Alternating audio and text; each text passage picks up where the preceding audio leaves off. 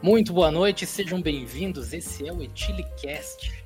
O que, que é o Etilicast? Primeiro, a gente é um produto do Freak News Show. Com essa trilha maravilhosa, a gente quer responder as maiores questões da humanidade. Deus existe? Michael Jackson tá vivo? Até que existiu mesmo, pessoal.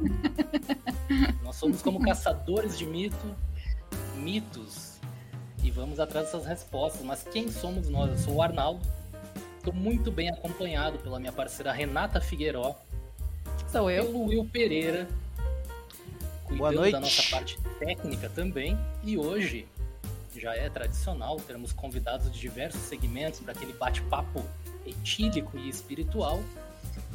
Mas a gente tem a presença dele, que na sua bio se descreve como ator e alguém que fala algumas coisinhas na internet.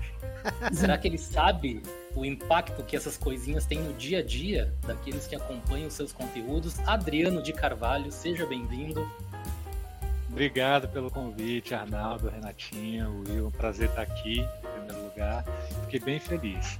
Nos bastidores a gente estava rindo bastante aqui. Eu, eu, eu, eu, respondi bem rapidinho ao convite, demorou coisa de dois meses mas deu tudo é certo. Porque perdi uma mensagem na DM de Renatinha, fui achar dois meses depois. Um horror. Desculpa, Renata.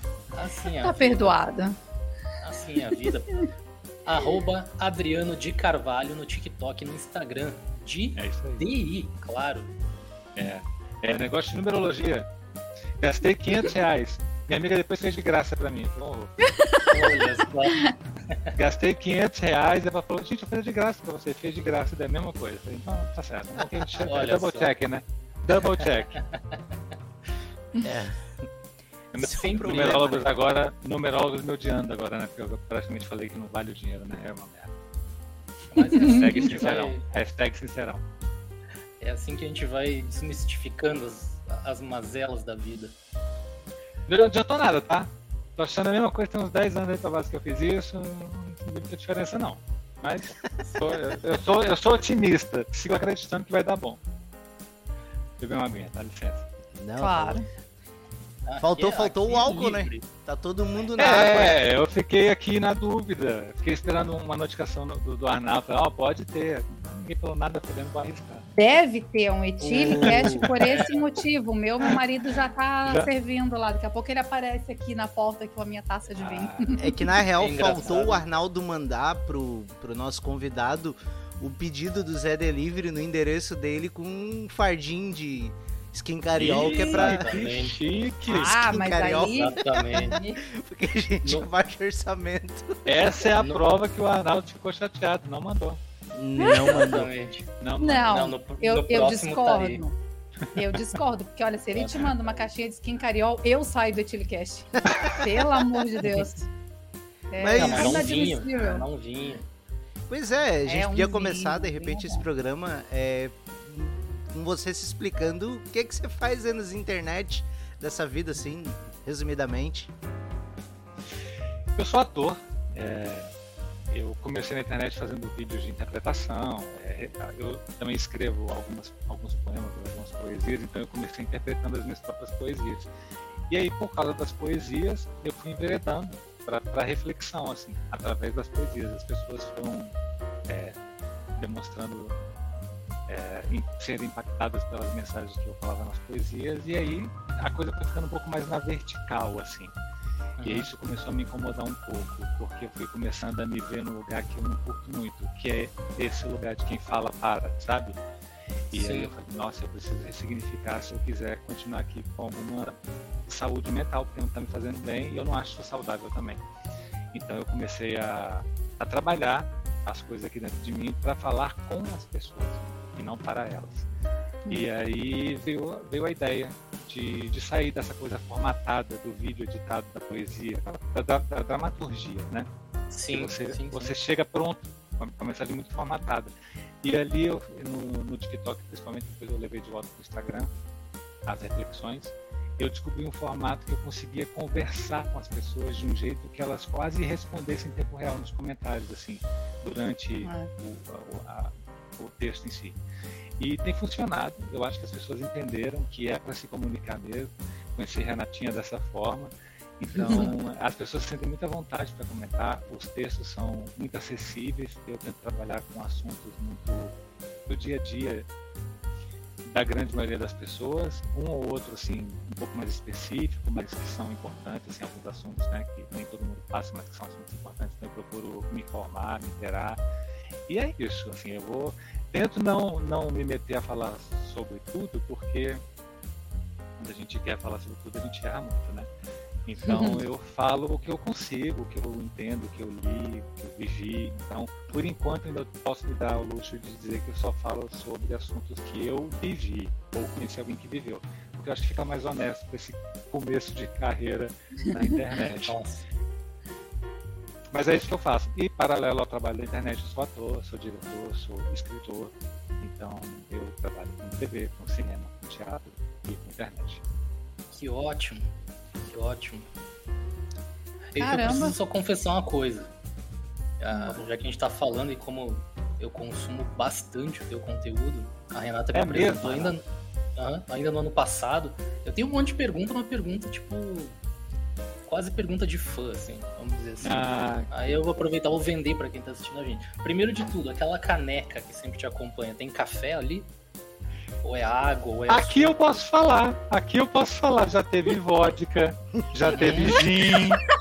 Eu vou pelo assunto. Já teve chocolate quente que ficou frio durante a gravação. A pessoa que eu gravo de uma vez um videozinho de um minuto, às vezes eu demoro tipo meia hora, então esfrio o leite e eu não vou esquentar Olha aquilo aí. de novo, né? Então leite quente frio. Mas vodka com alguma frequência. Eu, eu, eu, vou confessar aqui, vou, vou baixar o meu nível também. Eu lembro quando a Renata me mandou um vídeo, eu fiquei encantado, assim. Mas, desculpa, o meu forte é café frio. Café frio. Café frio. É, é, eu boto café e aí eu vou gravar. Mas aí, quando eu já tava lendo, ele já tá frio. Então, Sim. aderi aprendi a gostar. Inovador. é isso, gente. É isso. Já e quando não faz a caneca, eles reclamam, tá? Ah, eu imagino. É... Eu imagino. Tentei trocar, falei, ah, vou, então vou conseguir um um apoio de, de canecas. Né? Eu falei, várias. Um, um, troquei uma vez, cadê a caneca? Falei, mas gente, vou tentar um copo, cadê a caneca? Falei, se quebrar esta merda, eu perdi a carreira, não tem mais tem que comprar várias. Trata assim como um bibelô pra guardar pra não quebrar. Lá é tipo, cuidado. É tipo a força do Sansão que tava nos cabelos, né? Acho que é, né? é isso. Ele virou uma mulher. a caneca né? pro saco. Fazer. Acabou não, o faz talento. Par, faz parte Acabou de mim, Aquela caneca da vaquinha já faz parte de mim. Arnaldo, desculpa, vai estar falando. Tem, tem, que ter várias, várias iguais, assim, igual o armário da, da Mônica, lá da turma da Mônica. Todos os vestidos iguais, todas as canecas iguais. Isso foi presente de mãe, Arnaldo, não tem igual. Puxa não vai achar. Ah, é que passa na, na, vida, compra, lembra, traz pro filho, não tem igual. Não vai achar Olha mais aí. nunca. É verdade. Eu lembro, eu lembro o primeiro vídeo que eu vi ah, dizia alguma coisa do tipo assim: uh, ao invés de procurar uma resposta, procure perguntas melhores. É um uhum. vídeo muito antigo, assim, acho que é um dos primeiros que foi postado no TikTok. Uhum. E eu lembro assim que eu parei e eu mandei pra Renata. Eu disse, nossa, deve ser do caralho tomar uma cerveja com esse cara. Sentindo realizado agora.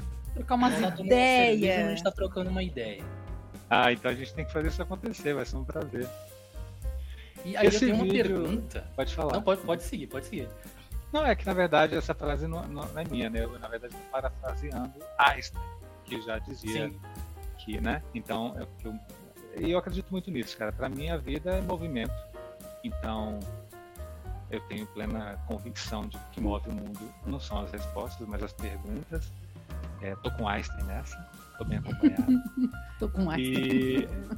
E, e eu acho, é, e eu acho que é isso. Eu acho que quando a gente fica muito bitolado em procurar por boas respostas, porque a gente não quer qualquer resposta, né? Chega uma não. resposta mais ou menos, ou uma resposta que nos desagrade, a gente rechaça, fala, não, essa não serve, não é para mim. Então é um erro procurar por resposta, porque a grande maioria das respostas não são do nosso agrado, definitivamente ao longo da vida. Então a gente tem que aprender a dosar essa coisa da expectativa e da frustração, sabe?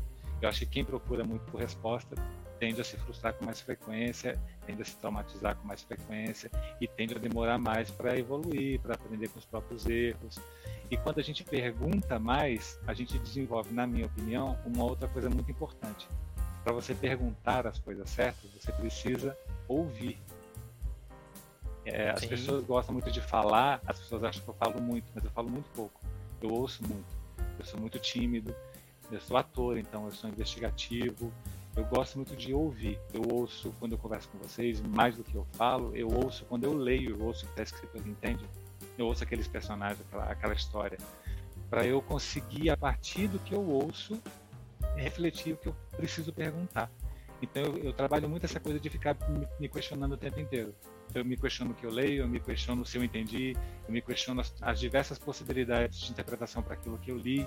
Eu me questiono principalmente os diversos pontos, possíveis pontos de vista que, aos que eu tenho alcance.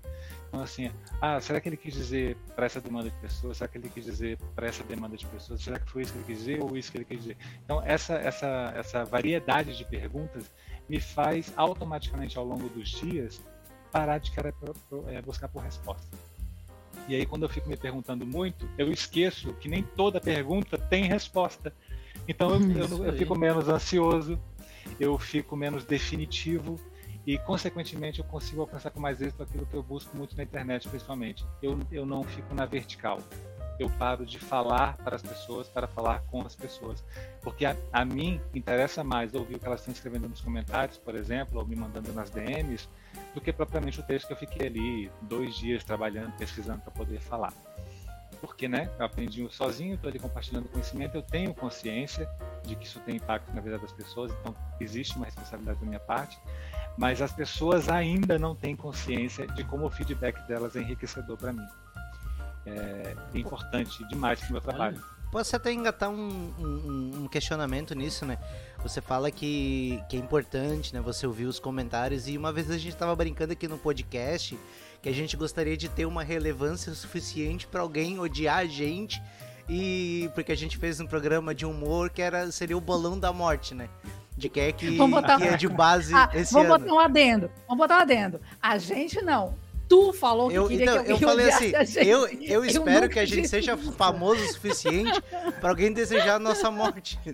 Então, tipo, como tirando essa, essa, essa piadinha, como é lidar com é, fazer esse filtro entre o que é crítica construtiva, o que é abrir um debate e o que é apenas o ódio gratuito? Uhum. Eu acho que primeiro entender que as pessoas têm têm formações distintas, têm, têm um, um, um, senso de cultura diverso. A gente vive num país que é praticamente um continente, então Sim é, a gente está falando com muita gente de muita, muita classe social distinta. Então, e, e, não é só classe social, é formação mesmo, é convivência, é a bolha social das pessoas é muito distinta. A forma como elas são educadas é muito distinta umas das outras. Então, eu tento ser paciente. O que não quer dizer que eu aceito grosseria, que eu aceito falta de educação, que eu aceito que pisem no meu calo, e, ou que que tragam uma inverdade que isso possa influenciar em massa, ou seja, ali via comentários. Aí eu tento me colocar. Do contrário, quando é pessoal, via DM, ou até mesmo comentário, mas que é para mim, não para um, para um tema em si, aí eu, eu, eu tento relevar, porque eu acho que não precisa ser eu a pessoa que vai é, conversar com essa pessoa sobre aquilo que, eu, na minha opinião, é uma visão equivocada porque eu não ganho nada com isso, a pessoa provavelmente não está predisposta a entender que aquilo é um equívoco, porque senão não teria falado, então aquele espaço não é para isso. Então eu tendo a não estender essa conversa. Não estendo isso nem com a própria família, que dirá com gente na rede social. Então eu, eu, eu evito esse confronto porque eu acho que ele não leva a nada. O que eu faço, o que eu posso fazer é através do meu conteúdo, a partir de um desagrado desse, por exemplo, é fazer um desagravo sabe, a essas pessoas. Ao invés de atacá-las, eu tento fazer um vídeo elucidativo. Eu acho que é o que eu costumo fazer com alguma frequência. Então, assim, quando, sim, eu, falo, quando eu falo sim. sobre relacionamento tóxico, eu tô, eu tô de uma leva agora no, no TikTok, nas últimas semanas, falando sobre relacionamentos tóxicos, comportamentos tóxicos, pessoas tóxicas, é, e, e, abordando isso de, por diversos prismas. Quando você é a pessoa tóxica, pessoas não pensam muito nisso. Quais são os comportamentos que a gente tem que são tóxicos, que afastam as pessoas da gente. Então, assim, a gente começa a mexer em umas feridas que quando a pessoa assiste o vídeo, se ela não está preparada para receber aquilo como uma ferida que ela precisa entender que ela tem, que é só tratar, que não é nada mortal, entende? Desculpa. Ela, ela às vezes reage mal. Então ela tende a generalizar e ter condutas que eu chamo de condutas anti-humanas. Que é quando ela fala, ah, mas todo mundo diz que não sei o quê. É que todo mundo quem, né? Então quando você começa a colocar a coisa nesse campo, é tão agressivo quanto a ofensa. Porque a pessoa não pode responder por todo mundo. A, a pessoa não pode falar, ninguém sabe disso. Todo mundo fala isso. Ah, quero ver quem é que vai. Então, assim, é, ah, isso que você está falando é uma ofensa, por exemplo, você fala alguma coisa sobre. Isso acontece com muita frequência. Uhum. É, gente que fala demais. Eu fiz um vídeo sobre gente que fala demais. Meu, um vídeo com um teor mais puxado para comédia, mas com um assunto importante, assim, sobre a inconveniência mesmo de algumas pessoas que falam demais. E aí teve uma ou duas pessoas que falaram, ah, mas calma aí, porque você tem que entender que existem pessoas com TDAH Aí eu falei, hum. eita. Você entende? Então, assim, hum. e, e, muito doído, porque era, era um antisserviço eu falar que, que era um desagrado a pessoa falar demais, que era desagradável. Eu falei, olha, veja só. Aí, aí ao mesmo tempo, eu falei, você entende o meu lado como criador? Eu não posso, a todo conteúdo que eu me predisponho a fazer, ficar fazendo defesas desse conteúdo, porque isso atrapalha a narrativa do que eu estou querendo comunicar. Imagina se é todo assunto sobre ansiedade eu tiver que fazer um milhão de ressalvas. Um disclaimer. Para me. É, exatamente, um milhão de disclaimer para poder me proteger e a pessoa se não se sentir ofendida nas, nas, diversas camadas que isso poderia alcançar. É, é irreal. Então, e assim, ainda assim eu, não conseguiria. Alguém ia se é sentir ofendido. É impossível. Ou, ou ia falar, nossa, quanto blá blá blá, por que, que não vai direto é. no assunto? Ia rolar muito isso. Exato. É. Então, isso é, é outra coisa isso. que a internet ajuda. E até perde o impacto do, até perde o impacto do, da, do, do, que é um vídeo curto de um minuto. Ele é tem exatamente. que ser impactante, né? Ele tem que ser, ele tem que ser de curto e direto. Ele não pode ser muito, ai, cheio de pormenor, né? Não, porque tem é, E a minha proposta não era ser, é, não era virar um vídeo, por exemplo, de uma rede social como o YouTube, sei lá, que tem 10 minutos de vídeo, uhum. nunca, a proposta nunca foi ter esse espaço. A proposta sempre foi falar sobre assuntos, a meu ver, importantes, com alguma descontração, não necessariamente com humor, mas com alguma descontração, responsabilidade e concisão, para poder falar isso em um minuto, de um minuto e meio a dois e pouco. Era a minha proposta, continua sendo, tem funcionado, eu acho que as pessoas estão num, num ritmo de vida que, que ajuda, esses vídeos curtos ajudam. Eu, quando uhum. eu quero uhum. sentar para poder com calma, prestar atenção a algum conteúdo na internet, a, a, a, ouvir algum podcast, por exemplo, aí eu tenho um tempo que eu tiro para mim, que eu sempre vou consumir. Ali no TikTok. O que, que foi isso? Meu celular abriu a tela sozinho e começou a falar. Uma receita? Que susto! E aí, mas no TikTok eu tenho tido a experiência de que não, que as pessoas que estão lá consumindo meu conteúdo são é a, a, o perfil é esse. As pessoas querem aquela informação com o máximo de profundidade que eu puder entregar, com alguma descontração para elas não poderem ficar não ficarem deprimidas ao assistirem e, e compartilharem aquilo nas redes sociais dela, delas. Há essa expectativa por parte de quem me assiste, seja um conteúdo compartilhável, ou seja, elas querem levar esse conhecimento que elas estão ali para outras pessoas, que elas estão é, obtendo ali para outras pessoas. Eu acho isso muito maneiro. Isso Sim. é o que me motiva, porque e aí isso me, mas também limita, né? Desculpa, eu tô falando um pouco demais, mas é só para concluir. Não, vai. É, é... é difícil.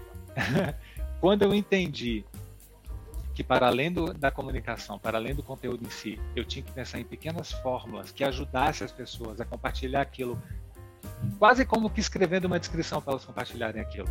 Quase uhum. que elas, ah, ó, essa pergunta do começo é a pergunta que você está fazendo no seu stories. Essa reflexão do final é o que você vai falar, olha, veja o final. Então, assim, isso foi me, me, me, me trazendo ferramentas de construção mesmo, de narrativa. Coisa técnica. Sim. Sim. Mas que faz uma diferença. E aí eu comecei a identificar isso no, no conteúdo dos outros criadores. Pessoas que fazem isso organicamente, pessoas que fazem isso cientificamente. E, mas eu aprendi isso com, com alguma rapidez, com alguma e graças a Deus, porque se não fosse isso, eu não sei se eu, se eu estaria caminhando tão bem agora. E isso faz muita diferença. Quando você compartilha um vídeo, quando você não assistir um vídeo, você não sente vontade de compartilhar, ele está comunicado errado para a plataforma TikTok. Olha só. É. isso é um, é um fenômeno, eu acho, né, da, da dos nossos tempos, né? Tipo, é. infelizmente, vamos dizer assim, a grande maioria das pessoas substituiu a leitura e até mesmo a, a sua própria interpretação, né? Agora veja que, que coisa mais dicotômica você acabou de falar. Para eu falar esses vídeos curtos de um minuto e meio, eu leio muito.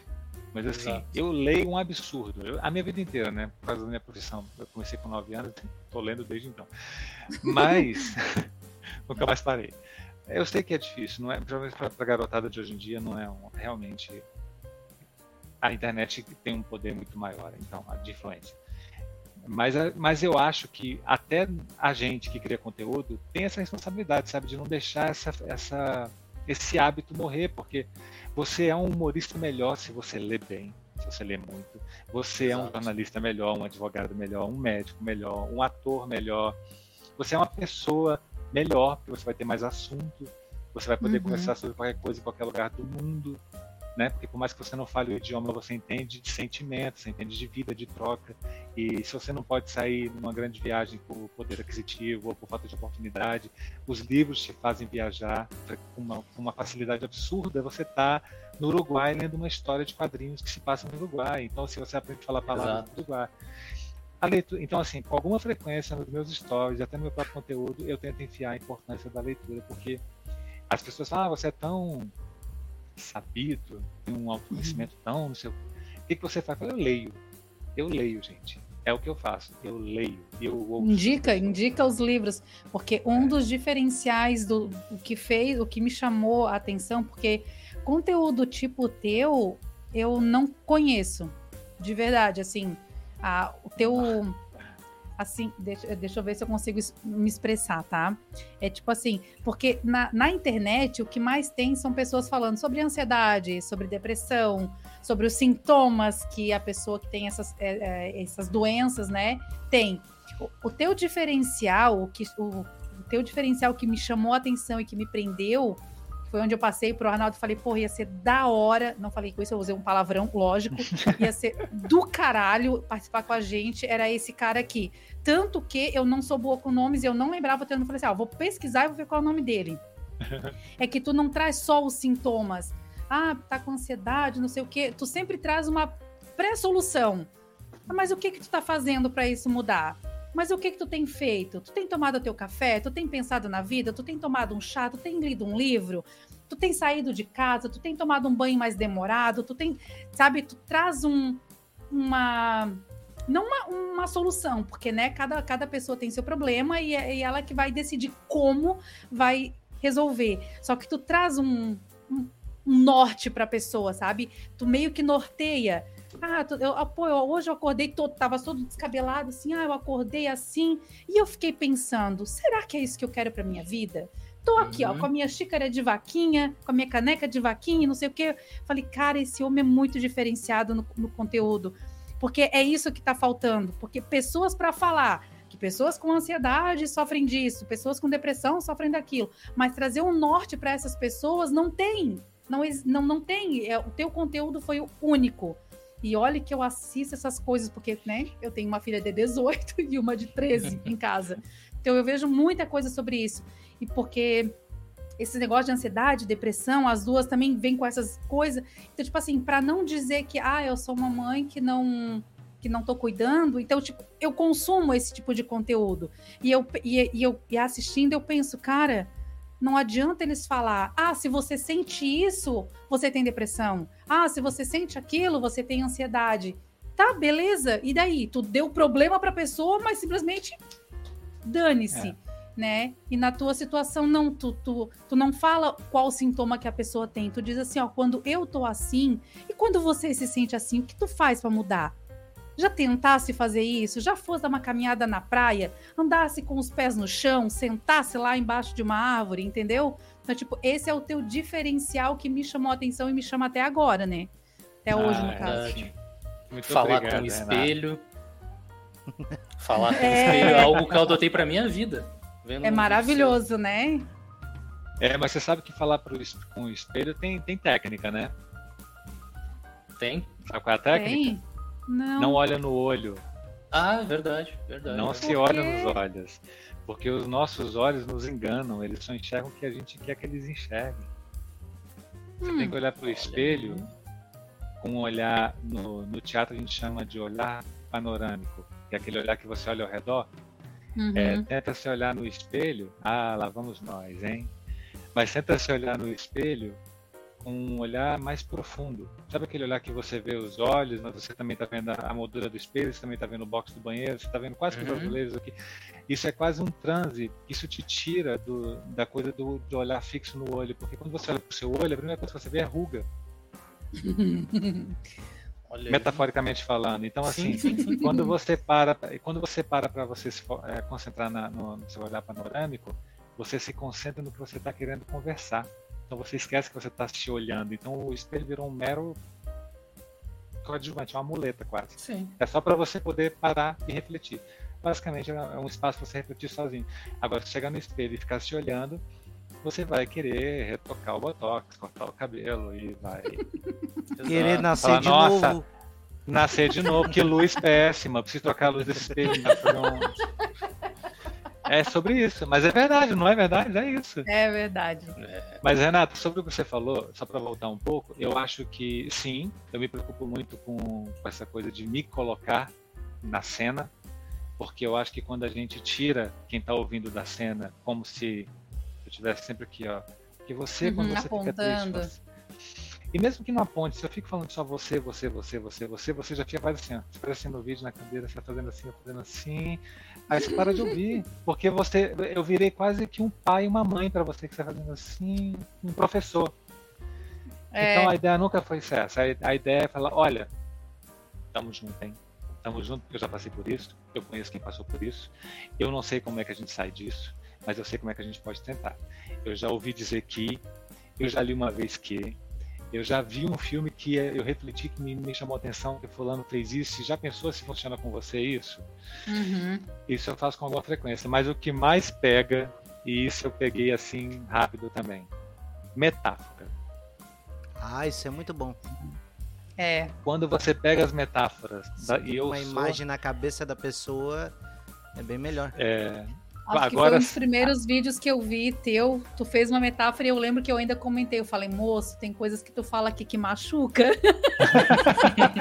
Mas, não, as minhas- mas as vou te falar, eu sou bom numa coisa, eu sou bom em metáfora bizarra. Eu tenho umas metáforas que, que eu assisto e falo, mas por que, que eu não usei uma metáfora mais bonitinha, cara? Por que, que eu fui fazer essa metáfora? Mas funciona, porque é- É. é- a pessoa se sente, ah, caramba, eu pensaria isso, eu, pensaria nessa Pô, é metáfora. Bem sabe? isso mesmo, né? E aí, quando a gente usa metáfora, a gente, a gente aproxima o tema da pessoa. E às vezes simplifica a também a coisa linguagem, né? Sim, total. Ainda mais para essa rede social. Quanto mais você puder simplificar, melhor. É, porque Ó, você, você pode sabe estar falando que- com, com, com o cara lá da. que tá vendo no, É. no intervalo no edifício de rico Nossa, que ele tá eu penso trabalhando. muito nisso. Mas tu também tá falando com o Cleito que tá vendo no almoço da. comendo a marmita Exatamente. fria, né? Cleito. Will, eu penso muito, muito nisso na hora de criar. A minha mulher, ela- eu falo que minha mulher, ela é, é- Como é que eu chamo ela de. Ela- é o senso de qualidade dos vídeos, sabe? Uhum. "Ah, Boa. essa, pala essa palavra aí, acho melhor não, tem que ser mais direto. Eu falei, mas essa palavra é tão bonita, é bonita, mas não é funcional, não. Aí eu falo, tira a palavra, troca Ah, por que outra. ótimo. Então rola essa peneira aqui em casa. Simone Pérez, o povo não sabe, mas ela tem o dedo dela em Ah, eu todos não os vídeos. sabia.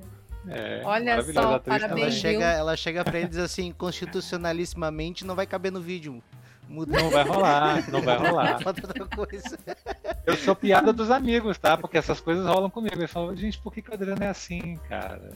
Aí eu, eu fico até me policiando. Então, a coisa de ficar buscando por metáforas mais usuais, usuais, Uhum. tá vendo? Então, Que isso tudo culto aí. ele. É, não é, entendeu? Então isso tudo faz com que eu me preocupe até com isso, com a forma. co- Então, com alguma frequência, tu vai ver eu falando mesmo, É isso. entendeu? Tá ligado, Uhum. meu irmão, mano. Na vida, dificilmente vai me ver, mas na internet eu já aderi, virei eu dois lá, entendeu? Eu, eu já me reconheço. Antigamente eu me achava um personagem, começou assim. Mas é isso, cara. Eu fui entendendo aquilo como uma grande persona. é, que é a pessoa mais desapegada, que é a pessoa mais despojada, menos preocupada. Ali eu quase que é um alter ego feliz, assim, o meu adolescente que eu não tive, né? Eu não tive adolescência, eu, fui, eu sempre fui um, um, um, senhor, olha aí, tá vendo que perigo? Eu sempre fui um senhor de 80 anos, desde muito pequeno. É, é engraçado. jogo. Engraçado você ter falado isso, só me fez lembrar de uma coisa, assim, que eu tenho pensado há um tempo. Tem um movimento agora de uma simpatia ao sotaque do Rio de Janeiro, né? A, é, é, porque a, é contagiante. Né? A Valen, Bandeira, o Caíto. É... Nossa, tem tanto. Caíto Mainer, né? Es... Tem Manir, né? Acho que é. Do, do Choque de Cultura. Esse cara é muito isso, bom, isso. velho. Esse tem, cara. Tem uma outra pessoa eu dou risada só do jeito dele falar. Se ele falar A, B, C, D, F, ah. G, H, eu já vou achar engraçado. A, vale, a Valentina também, ela é bizarra, ela é foda. Valentina eu gosto muito dela também. E acho demais, assim, tá rolando uma, sei lá, vamos dizer, 20 e poucos anos atrás tinha uma uma repulsa ao sotaque, né? E agora tá mais legal, assim, né? Eu sou, eu sou de Brasília. Então, ah, é, eu sou de Brasília, eu moro aqui no Rio há 18 anos, 19. Então, eu nunca tive. É claro que você pega uma gíria ou outra, você passa a falar maneiro com muita frequência, tá ligado e essas coisas todas. Mas, é, mas assim, por ser ator e, e, e pelo foco, quando eu vim para cá, ter sido sempre a televisão, então eu fui desde sempre condicionado a neutralizar qualquer sotaque. Como eu sou de Brasília, uhum. o sotaque já vem mais ou menos neutralizado. Mas todo mundo que vem para cá, nordestino, nortista, é, é aconselhável que, que saiba neutralizar para quando precisa neutralizar. Que legal. Então, assim, essa coisa do carioquês é, tá mais liberado, mas não nem sempre foi assim, ah, não. Tem poucos anos que isso tá liberado. É. Então tá tendo, tá tendo esse tipo de mudança mesmo de, de linguagem, né? Onde tá se, sendo explorado toda a nossa nacionalidade, os, a regionalidade da, da, das coisas, né? Tipo, ter um. Isso um, não é incrível? A, por é. exemplo, um dos maiores ícones atualmente da, do, do mundo pop é a Juliette, né? Que fala é, eu ia falar dela, dela agora. É? Eu ia falar e, tipo, dela agora. Gil do Vigor, Juliette. Ela não isso, abandonou a raiz dela. É isso. É isso. Caetano Veloso não precisa falar carioquês é para agradar, entendeu? Ele é, é o nosso Caetano. É isso, gente. Então, assim, é a reafirmação da nossa regionalidade. Eu acho que gente, é o que eu falei, a gente é um país gigantesco, riquíssimo, maravilhoso. Eu acho que a gente tem que se habituar a ouvir todos os sotaques e achar isso normal. Exatamente. Entendeu? Isso é muito importante. É claro que você está numa produção audiovisual e essa produção se passa em São Paulo, né? A gente precisa ter alguma coerência. Mas não sendo essa a proposta, não tendo essa obrigatoriedade, por que não? Eu sou de Brasília e moro no Rio. Eu não necessariamente o meu sotaque precisa ser uma questão dentro daquela dramaturgia. Se isso não for uma pauta, o meu personagem naquela novela pode falar com o sotaque que eu tenho de Brasília. E ninguém, isso uhum. não é uma questão. A gente tem que começar a naturalizar isso, porque isso é, essa coisa da, da, da, da coisa encapsulada da, da Disney, que príncipe é príncipe, princesa é princesa, príncipes falam assim, princesas falam assim. Isso tem que acabar, isso está acabando. É, isso tá, tá. e a coisa da, da do sotaque está nessa seara também. Então, assim, é muito importante a rede social aí. Tem uma Valentina que mete a cara no TikTok e bota ali aquela coisa da mulher carioca falando daquele jeito, porque no imaginário Exato. coletivo Brasil afora é comum um homem carioca falar daquele jeito. Exato. Então, quando você vê uma mulher com, aquela, com aquele desprendimento todo, com aquela despojada, desbocada. Eu acho isso enriquecedor. Eu acho que ela presta um serviço maravilhoso para a sociedade, sendo quem ela é, porque ela vai, ela vai espelhar muita gente, primeiro, ela espelha muita gente, e ela vai dar representatividade Exato. a gente que fica muito acuada. Há muita menina que tem vergonha, que se sente, que está lá no, no, na zona norte aqui do Rio, que está ali na comunidade XYZ, e tem vergonha de se colocar, é, ou tinha, né, que está mudando muito, de se colocar aqui é. na internet e falar com seu sotaque, com, sua, com seu vocabulário, com seu dialeto, sabe? Com, de ser quem é. gíria, é. De ser quem é. E hoje em dia Exato. as pessoas entenderam, estão entendendo cada vez mais que não precisa ter vergonha. Cada um fala como fala, cada um usa a gíria que quiser, cada um se comunica como pode, como quer. Então eu acho que todo mundo que está ali no TikTok, é, a despeito de, de, de TikTokers como eu, que estão sempre ali protegidos por um texto, a Valentina também vai, mas assim, ela, essa galera que é mais liga a câmera e faz, uhum. essa galera é muito importante. Essa é. galera não pode ser menosprezada. O que eles fazem é muito importante, sabe? É, é, eu não estou dizendo que o que eu faço é menos importante, não é isso. Mas é porque eu, eu acho de verdade, quando você liga a câmera e você é você, sem tema, você é você. Olha, eu estou aqui, gente, eu sou essa pessoa aqui. Isso tem um poder muito grande na vida de muita gente. Isso empodera, isso estimula. Eu estou usando aqui o exemplo da Val porque está muito quente, né? ela está bem em voga, uhum. então fica fácil todo mundo entender. Isso que ela faz abre o horizonte. Ver a Val fazendo publicidade por ser quem ela é, sem precisar Exato. fazer roteiro, sendo foda, falando palavrão, porque as pessoas falam palavrão aqui no Rio de Janeiro. Exato. Então, assim, é sobre isso, entendeu? Eu sei que as pessoas falam palavrão em qualquer lugar, mas aqui é vírgula, aqui não tem esse peso, sabe? Você chega no lugar do. É, exatamente. Porra, você chega morou, lugar porra, qual... morou, porra, meu irmão. Porra, morou, É vírgula. É morou Interjeição. Ele fala o tempo Caralho! É isso, entendeu? Eu descobri através da internet que o filho da puta tem um valor menor no Rio de Janeiro. Que ele é quase normal. Dizer filha da puta, ô oh, filha da puta e tal. É, eu quase na região. Não, quase não reconheci pesado. como palavrão, demorei pra entender. Então, pois é. Pois é. Eu, tá vendo? Eu vi um. Vou deixar claro aqui, ó. Pera, deixa eu falar. Tá vendo, Fala, gente? Favor, não é que eu falo palavrão, é só porque eu moro no estado errado. Se eu morasse no Rio de uhum. Janeiro, tava tudo ok. O problema Exato. é que eu moro em Florianópolis, Santa Catarina. É isso. Pronto, ah, falei. É. Tô leve. eu lembro do. Eu lembro do Gregório do Vivier, num dos vídeos dele lá do, do Greg News. Aí ele, como ele faz sempre a introdução antes de entrar no assunto do vídeo, daí ele tá falando do carioca, né? Que o carioca ele xinga todo mundo de qualquer forma mas quando ele tá sério, quando ele tá brabo, ele. Meu irmão, com todo o respeito. Aí se ele falar com todo o respeito, antes aí. Tá bem. aí, aí vai é entornar isso. o caldo. É, mas você sabe que você sabe quando é sério é quando vem isso. Olha, na moral, com todo respeito, aí você pode, pode esperar. Aí, aí, aí, o palavrão é sincero. Aí o palavrão ele, ele é fundamentado, substancioso. Palavrão fundamentado. É substancioso. É, ótimo isso, cara. É. Mas, ó, sobre, ainda voltando para a história das metáforas, tem coisa que eu acho que não precisa ter metáfora. Por exemplo, eu tenho um vídeo, o meu, o meu único vídeo que tem mais de um milhão de visualizações é um vídeo sobre abraço.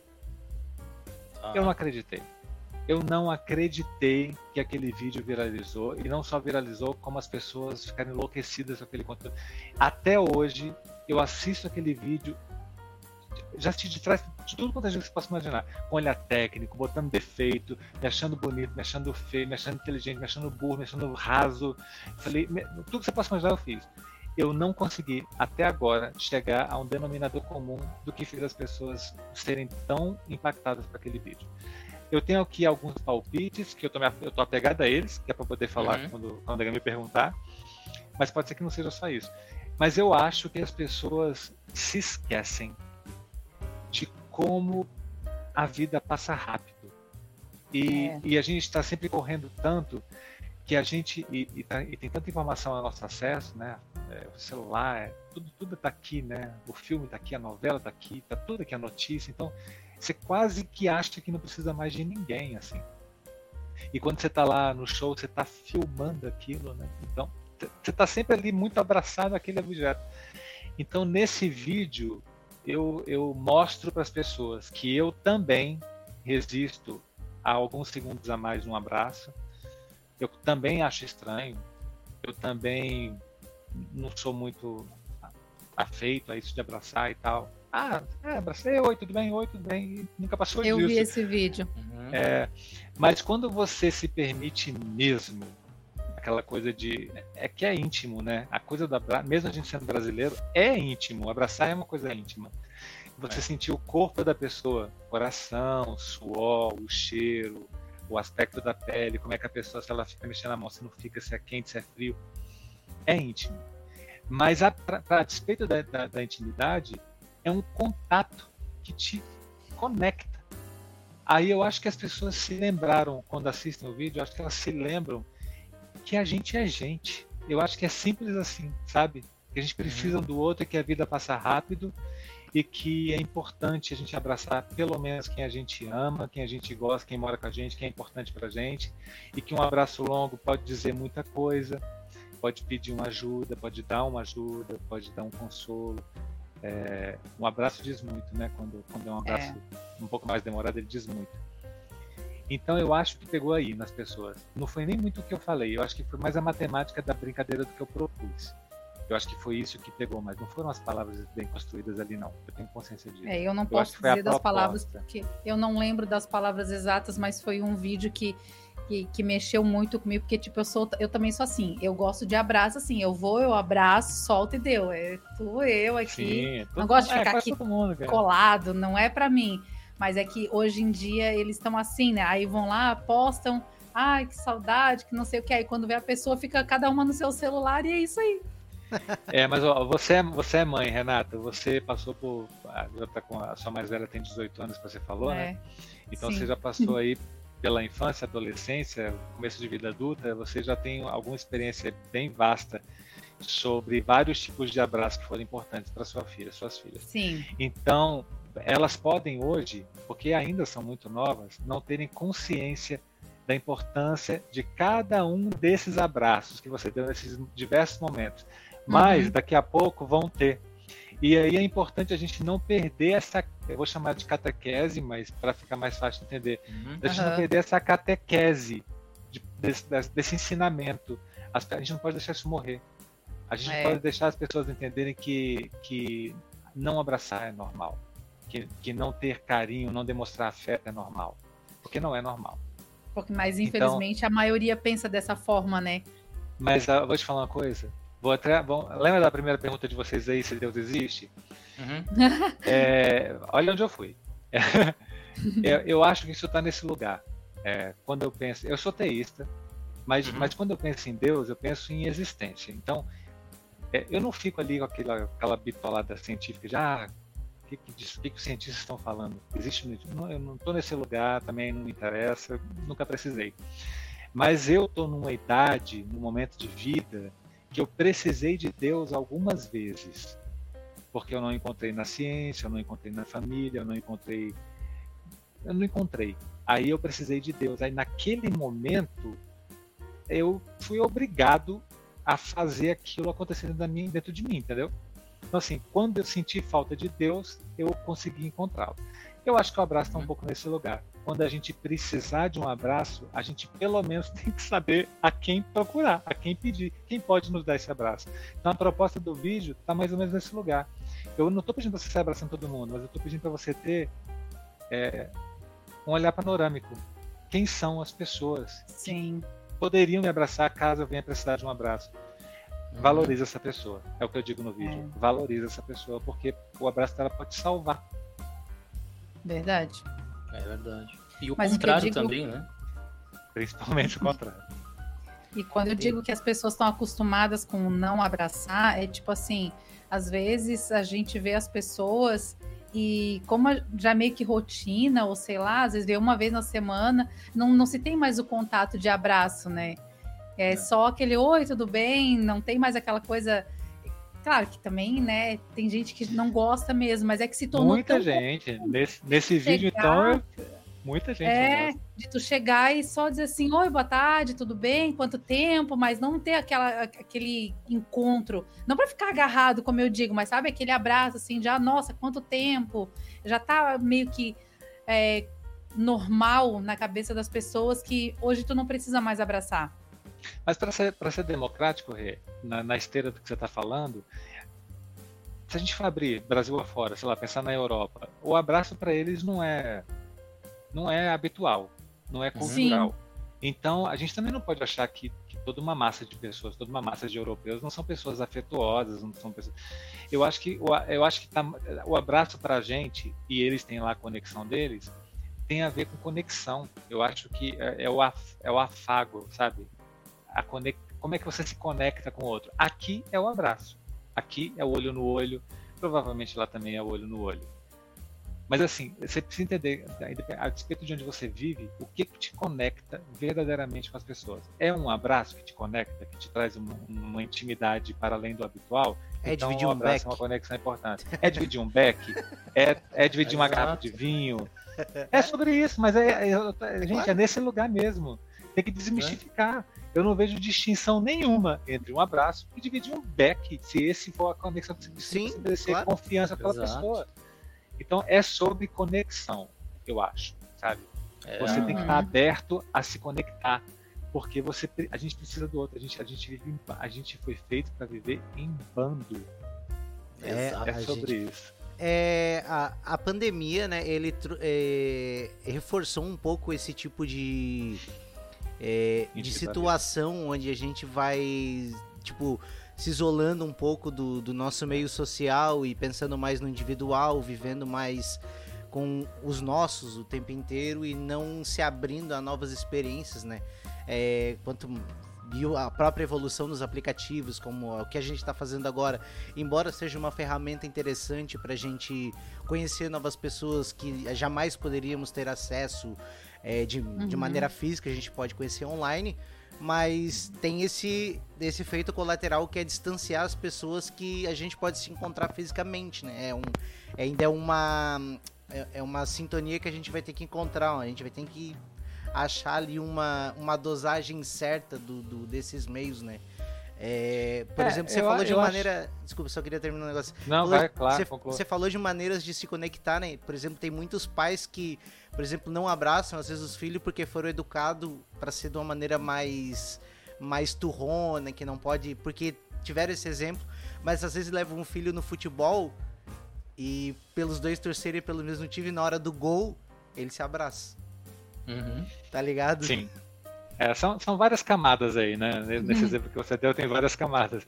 Mas, mas é isso. Assim, tem, tem a dificuldade, né? Vamos usar, o- a, a- vamos usar a, a imagem do, desse pai desse filho. Desse, Esse desses pai metafórico. É, não, é exatamente esse pai. Esse pai que abraça só no gol. É, vamos falar desse pai. Esse pai, provavelmente, tem lá suas afirmações de vida.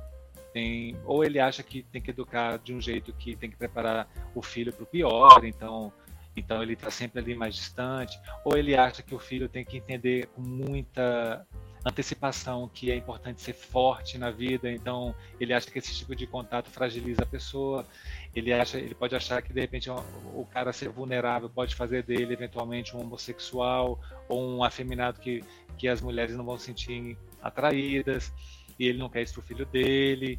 Isso é uma grande questão. Então tem muitas camadas. Ou simplesmente porque ele teve uma infância complicada, ele também teve pais que pensavam como ele está reproduzindo com o filho dele, ou ele foi criado no meio militar e é tudo muito na questão da obediência, né? no horário muito rígido, com valores muito rígidos. A gente nunca vai saber o que levou esse pai. O que a gente sabe é que a gente está no século XXI, com a internet bombando, com muita gente de mente muito aberta, falando vários idiomas e no fundo falando a mesma coisa, que todos nós devemos e podemos ser quem a gente é e como a É. gente achar que tem que ser. Isso em todos os idiomas. Então, se dentro desse, de- desse, desse ciclo familiar tiver alguém mais jovem que esse pai, uma irmã, um filho, um sobrinho, que queira levar essa discussão para dentro da, da família, é justo, é digno. E eu acho até, por causa da, da, da facilidade do acesso da informação, que esse pai hoje está muito mais preparado para esse diálogo do que esteve o meu pai na, na década de 80, né? E, e os pais de vocês também. Então, eu acho que a gente tem que olhar para frente com positividade, eu acho. Eu acho que a gente está bem Uhum. mesmo. Eu não É. sou pessimista nesse lugar, não. Eu acho que a gente andou muito. Às vezes parece que a gente encaretou, né? Eu, fico, eu tava conversando com minha mulher esses dias e falei, gente, você fica vendo, sei lá, os normais, o sai de baixo. Você, eu não consigo pensar no programa hoje, em TV aberta, que fala as coisas que eles falavam ali. Parece que Verdade. encaretou. É, uma, você não imagina uma Desi Gonçalves hoje na televisão aberta? uma Fernanda, né? A Fernanda Young falava coisas assim que você não, acredita. Hoje em dia ela é, é cancelada, é politicamente incorreto. Sim. Então parece que encaretou. Mas não, eu acho que tudo isso é foi, foi necessário. Sabe? Eu acho que tudo que a gente está vivendo foi necessário. Agora a gente tem que chegar a um denominador comum entre o que é politicamente correto e o que é não encaretar no sentido de limitar as pessoas. Eu acho que a gente está chegando nesse lugar, tá? Se você assiste a um, a um desses realities da vida, desses de maior audiência, por exemplo, da Rede Globo, você vai ver de um tudo ali. E ninguém veta. Tá no PTV, é só ligar. Exato. Eles vão xingar, Exato. eles vão, eles vão ser politicamente incorretos, mas eles também vão se corrigir. Então, assim, você entende que é importante esse processo do que, ah, ah é mimimi, ah, é politicamente incorreto. Esse processo mais ferrenho, mais duro, ele foi importante para poder ter lá dentro desse reality alguém que possa confrontar, que possa educar, que possa fazer um contraponto. Porque o que a gente tinha ah, desde sempre era a visão dos nossos pais, dos nossos avós, e, e aí vem passando, é estrutural. O machismo, é estrutural. O preconceito, é estrutural. A falta de interesse pela leitura, é estrutural. A coisa de você achar que menina tem que brincar com brincadeira. Eu tenho ouvido sobre isso. Tem que brincar com fogãozinho de brinquedo, bonequinhos de brinquedo, e os meninos têm que amarrar a capa no pescoço e serem heróis, e vão ganhar o mundo e salvar, salvar a mocinha.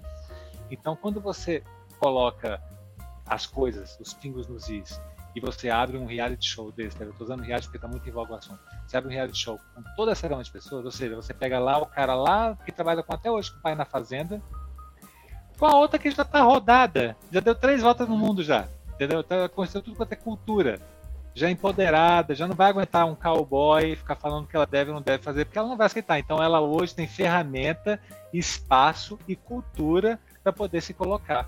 E ele hoje tem acesso à informação para entender que ele precisa ouvir.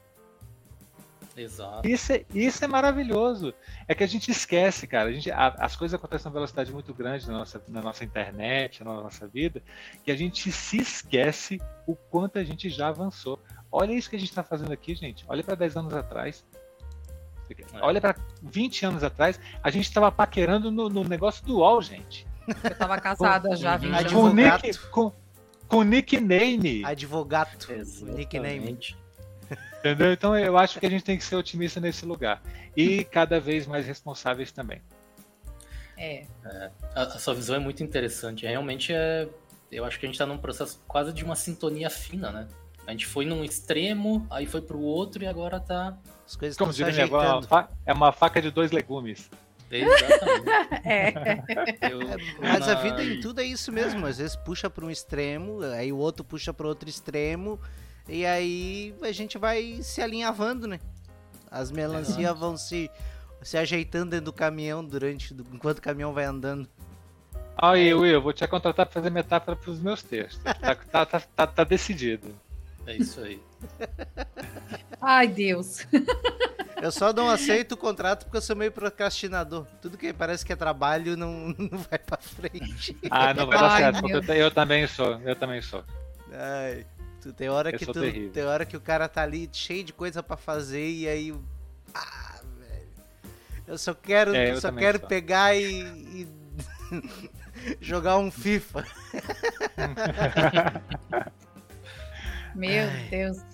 Pessoa criativa e é procrastinadora. É complicado, né? Então, quando eu tô trabalhando, tô no meu trabalho, eu tô ouvindo os eu eu acompanho eu, no meu trabalho ali, eu fico o tempo inteiro ouvindo conteúdo na internet de diversos tipos, ciência, política e tudo qualquer coisa, tá ligado? Eu fico sou um- meio que uma esponja que fica absorvendo tudo que é tipo de informação. E daí eu, pá, mas eu podia chegar em casa e de repente bolar esse conteúdo porque esse conteúdo eu chego em casa só quero sentar e jogar um FIFA e dormir. Ah, eu super te entendo. Eu sou assim com, com reality show. Adoro reality show. O povo não acredita quando eu falo. Eu, eu me perco. Fica, quando eu vejo, eu tô fazendo assim, ó. Tweets sobre reality show.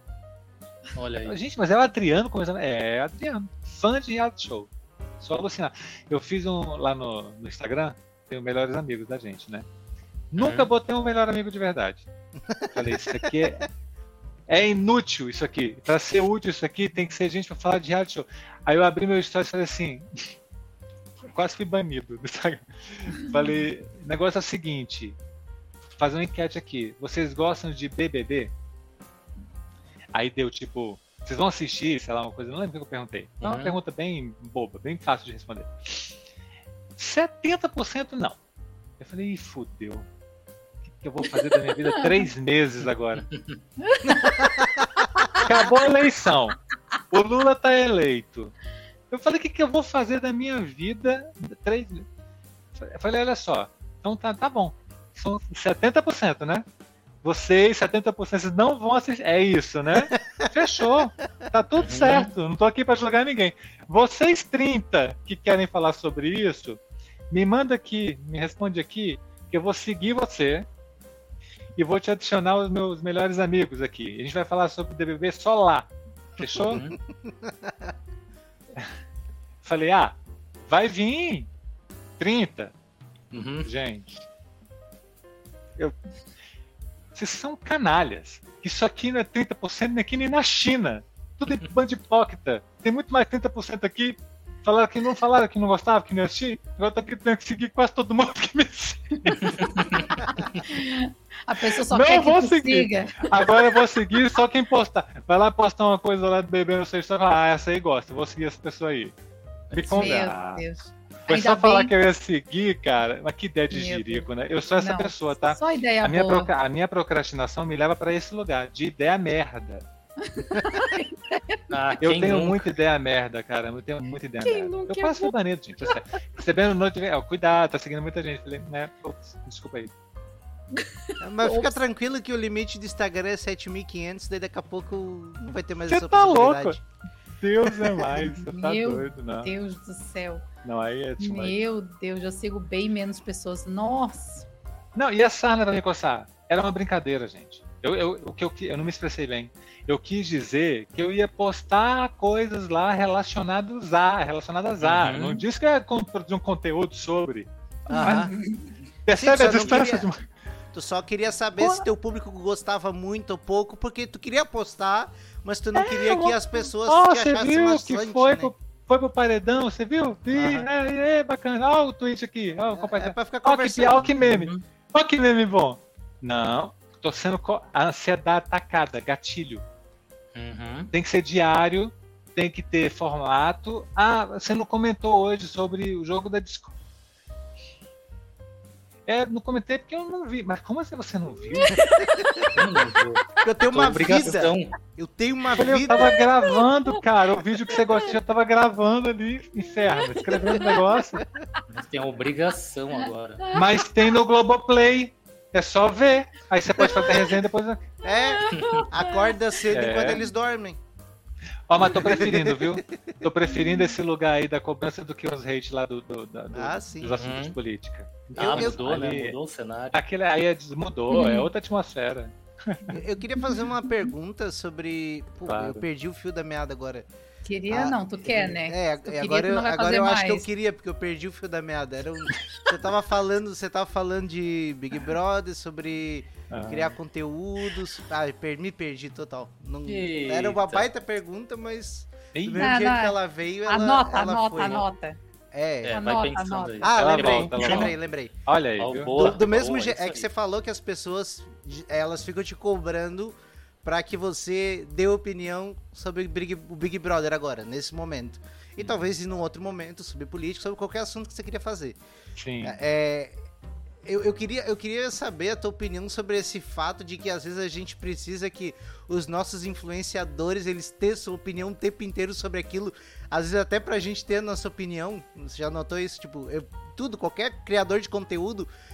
A, a gente também tem criadores de conteúdo favoritos e a gente fica na ansiedade, tipo, pô, faz uma semana que o cara não posta um vídeo novo. Aconteceu um monte de coisa, o cara não postou, queria ver o que, que ele tinha a dizer sobre aquilo. Não, não pra, às vezes, pra te forma- fomentar, formar tua opinião, mas às vezes pra te se entreter mesmo, né? As pessoas têm Acho essa carência, né? Eu acho um porre, eu acho que é um equívoco. Eu acho que a pessoa que vive na expectativa está vivendo errado.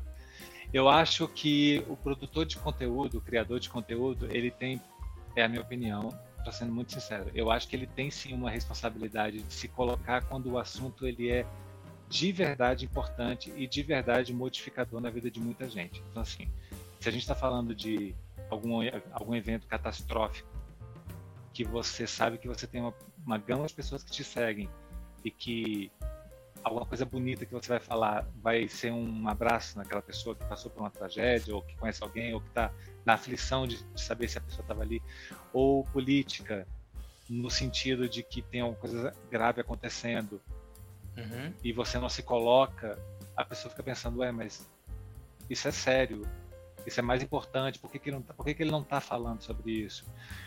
Tem algumas camadas. Muitas vezes eu não falei porque eu não sabia falar. Muitas vezes eu não falei porque eu achei que não deveria falar sem fazer uma checagem dos fatos, ou porque eu já achei que tava, já estava bem noticiado, vastamente noticiado, e que eu só precisava dar a minha opinião se fosse necessário. Eu achei que não, não era. Mas quando eu achei que era, que era definitivo dar, que era importante dar, porque eu estava vendo um movimento muito perigoso, aí eu fui, me, fui estudar. Eu fui estudar, eu fui me informar, eu fui ouvir todos os lados, eu fui entender o que estava acontecendo para eu poder me colocar. Porque eu tenho consciência que hoje me seguem uma, uma gama de, de, pessoas, assim. É, é, gente muito distinta mesmo, de, do espectro X ao Z, sabe? Então, não é que eu não queira perder seguidor, nunca me preocupei com isso, mas eu quero comunicar bem para todo mundo. Eu quero que todo mundo fale o mesmo idioma, pelo menos ali na minha rede. Então, eu, eu tento colocar as coisas políticas, por exemplo, de um jeito que eu fale direto. Se eu vou meter o dedo na ferida do grupo X, eu tenho que ter, o, o grupo Y tem que entender que eu não estou querendo é, é, fomentar hate. Eu estou querendo levar é, remédio para a ignorância. E aí é ignorância só porque eu acho que é ignorância? Não. É ignorância porque a ciência já provou que é ignorância. É ignorância porque os livros, a história já, já sacramentou que aquilo ali existiu. Então é uma burrice você não acreditar naquilo. É, então, quando está nesse lugar de ter provas substanciosas, substanciais, substanciosas, aí eu me coloco. Agora, quando é no, no campo do ah, da paixão, quando é no uhum. campo da paixão, ainda falando sobre política, aí eu tento não me colocar, porque aí eu vejo problemas em todos os, em todos os espectros. Aí eu acho que paixão é vira futebol, vira vira quase fã, já não é mais eleitor, é fã. Aí eu não me coloco, eu não tomo partido, não. Agora, quando o assunto é importante, eu acho importante o criador de conteúdo ter essa iniciativa, porque é frustrante mesmo você querer saber o que que a o que, que a Ivete Sangalo acha sobre sobre ataques à Praça dos Três Poderes. Eu quero saber o que a Ivete Sangalo acha. Porque, uhum. poxa, é uma pessoa que eu admiro, que eu respeito, ela fala com tanto adolescente, com tanto jovem, já, já, já é, a Ivete é foda, já trabalhei com ela. É, mas você entende? É, é importante. Algumas coisas. Para outras, não. Para outras, não. Eu quero saber se a Ivete Sangalo está achando de travessia. Novelas do uhum. Por que, que eu tenho que dar uma opinião sobre Jade Picon? Me fala. Exato. O que, que vai mudar na sua vida eu ter uma opinião sobre a Jade Picon? Ainda que eu tenha. Não precisa dar. É sobre isso. Então, assim, eu acho que as pessoas têm que entender um pouco que. Primeiro, você não tem que saber sobre tudo. A gente não sabe sobre tudo. Ninguém é. sabe sobre tudo. E aí, ainda que eu saiba, eu posso não saber falar sobre tudo. Eu posso saber, mas não saber me comunicar. Eu posso te confundir mais do que te ajudar. Então, assim, eu acho que as pessoas têm que procurar quem está podendo falar no momento. Você, não é possível. Eu até discordo um pouquinho da Renatinha. Não é possível que tenha só eu que fale as coisas que falo, as coisas que falo. É, eu tenho as minhas próprias referências que falam coisas, pessoas que eu me inspiro para falar as coisas que eu falo. Então, assim, se a Jut não se manifestou, eu vou atrás do Cortella. Se o Cortella uhum. não se manifestou, eu vou até parar de falar que é para não me colocar na Seara não, não está muito aqui. Mas não, você vai, entende? Vai. Eu, vou, eu vou atrás dos meus ídolos, é o que eu quero dizer. Eu vou, se não falou, se não falou, se não falou, eu vou, eu vou achar alguém que falou é alguém que eu respeito. Não vai falar como o Cortella falaria, mas falou do jeito que também me, me abraçou. Não então, vai é falar isso, daquele jeito ele... todo, cantar. Entendeu? Não vai falar. Mas, mas vai falar de um jeito que... que vai se comunicar. É, exatamente. mas vai falar de um jeito que, pronto, é isso. Eu precisava de alguém que eu confio, que eu admiro, que falou. Falou, tá falado. Não tem que todo mundo falar também, entendeu? Né? Então eu acho uma chatice isso. Isso acontece muito. E eu não achei que ser tão pequeno como eu, isso fosse acontecer com tanta frequência como acontece. É desesperador. Porque isso dá uma ansiedade. Se as pessoas soubessem o mal que isso faz pra gente, eu sou muito educado. Eu, eu gosto de ser atencioso. Eu tenho, eu tenho consciência de que quando eu for muito conhecido, isso vai ser um problema. Eu vou ter que trabalhar isso em terapia fortemente, porque eu sou a pessoa que eu respondo a, é, tirando a Renata, eu respondo as pessoas, entendeu? Uhum. É, não, mas é, quando não cai lá no, no, naquele mundo oculto dos ocultos, eu respondo, no limbo, porque todo mundo cai ali. Quando, quando não cai no limbo, eu vejo, eu respondo. Pode demorar um, dois, três dias, mas eu respondo. E eu reengajo, não é respondo, boto um emoji, não. Eu faço uma pergunta, eu devolvo uma pergunta, eu, eu trabalho ali a, o relacionamento. Faço isso no TikTok também. Não quando viraliza o vídeo, porque também, né, A gente tá falando Nossa. de, sei lá. É Imagina, muito comentário, né? mas. Mas ó, tô respondendo gente do abraço até hoje. tá louco? Eu revisito, isso é legal. Olha Tô- lá pegando o tema. Ah, e ele, não é que não é tem, que não, eu trabalhamos com acredito- notificação. Não é, não é que eu não acredito que não tenha outras pessoas que fazem um conteúdo eu igual sei, o eu teu. entendi, eu tô que eu brincando. não conheço, e eu não conheço mesmo. Tipo, ah, o Sérgio Cortella, o Leandro Carnal, pra mim, eles são. É, Não, mas eles estão. é, é, Outra, é outra coisa, entende? É outra vibe. exa- é literalmente É outra, outra- coisa, Renata. É é uma outra outra coisa aqui, ó. É, não é. Não, não, não tô colocando eles acima de ti, acima do teu conteúdo. Não, Longe mas é até colocar. porque É não, colocar. Não, vou colocar. Não, não, não, não. Não, Esse negócio de coach, pra mim, tem horas que dá só vontade de me pegar no pescocinho É. e dar uma chacoalhadinha. Mas esse aqui eu não conheço. Todos os vídeos que eu vejo em relação a isso é sempre a mesma coisa. Então, o teu foi um diferencial. Se É, existe, sou desculpem, gente, mas eu não conheço. Não, mas é verdade, você não tá de toda errada, não. Você tá de toda errada quando você fala que eu sou único, mas você, mas você não tá de toda errada quando você fala que eu não tenho esse- essa pegada coach. Não tenho mesmo, não. Eu me- aliás, eu, eu- eu tenho. Você não fala pra Ojeriza. acordar 4 horas da manhã e tomar banho gelado e Imagina, gente, a live 4 do horas da manhã eu pra tô investir na tô- bolsa. trabalhando ainda. Entendeu? 4 horas da manhã. Tem condição. 4 horas da manhã eu nem dormi ainda. Ah, mas você não malha cedo? Malho, 7 e meia eu tô de pé. Ah, você dorme mal? Não dá pra ser perfeito, gente. Entendeu? É sobre isso. É. Ah, É, mas você não faz. tem olheira. Chama Paris. Chama É base. Corretivo. Chama, Chama. leite de rosas. É leite de rosas, exatamente. Minâncora. Ai, coisa Ah, boa. gente, é isso. Ó. Vida, hashtag vida quase real. Que é, trabalhamos com a sinceridade. É, É isso aí. muito Eu bom. preciso, eu preciso ficar com uma. Eu tô com uma informação aqui, ó. Manda, Você manda. citou manda. quadrinhos. Lá no início da conversa, você lê quadrinhos? Ou leu quadrinhos? Muitos, já. Sim. É um eu hábito. gosto muito. Não, não, é, não mais. Já foi um hábito, mas não mais. Mas eu, mas eu acho que é enriquecedor, viu? Eu acho que a pessoa que sabe ler quadrinhos, ela tende a ser um ser humano melhor. Eu tô Exato. falando sério mesmo. As pessoas subestimam os quadrinhos, eu acho. É, E, e também elitizam, né? Que hoje em dia quadrinhos Sim. virou Marvel, Sim, sim. né? Exato, exato. E, e a gente sabe que é bem mais que isso. É bem mais raiz, né? Tá meio Nutella quadrinho hoje em dia. Então eu acho, eu acho uma pena ver, sei lá, cara, ver Maurício envelhecendo, sabe essas coisas assim. Eu acho, eu acho, eu não vejo, eu tô por fora, com certeza tem, Uhum. mas assim, eu não vejo mais na mídia essas pessoas, não vejo espaço pra essa galera. Hoje é só Então, Lucas sempre- Neto. Acabou o Maurício de Souza, só Nossa. Lucas Neto. Ziraldo, é, É. Maurício de Souza. Então acho que sempre que tem uma feira, assim, a gente tem que, sabe, tem que ajudar na divulgação, porque, cara, isso é muito importante, sabe? E, e eu quero muito ir à, à próxima pra poder fazer um vlog, sei lá, de uma palestra qualquer, aproveitar a Uhum. audiência e puxar por uma vertente, sabe? Assim, eu acho tão importante, cara, acho que quadrinhos comunica com tanta rapidez, né? E é tão profundo. É. Mas enfim, eu já, já li É muito, mesmo. cara. Hoje eu leio muito pouco, mas já li mais. E o Brasil tá com uma cena muito forte. Muito. Adoro. Muito, muito, muito.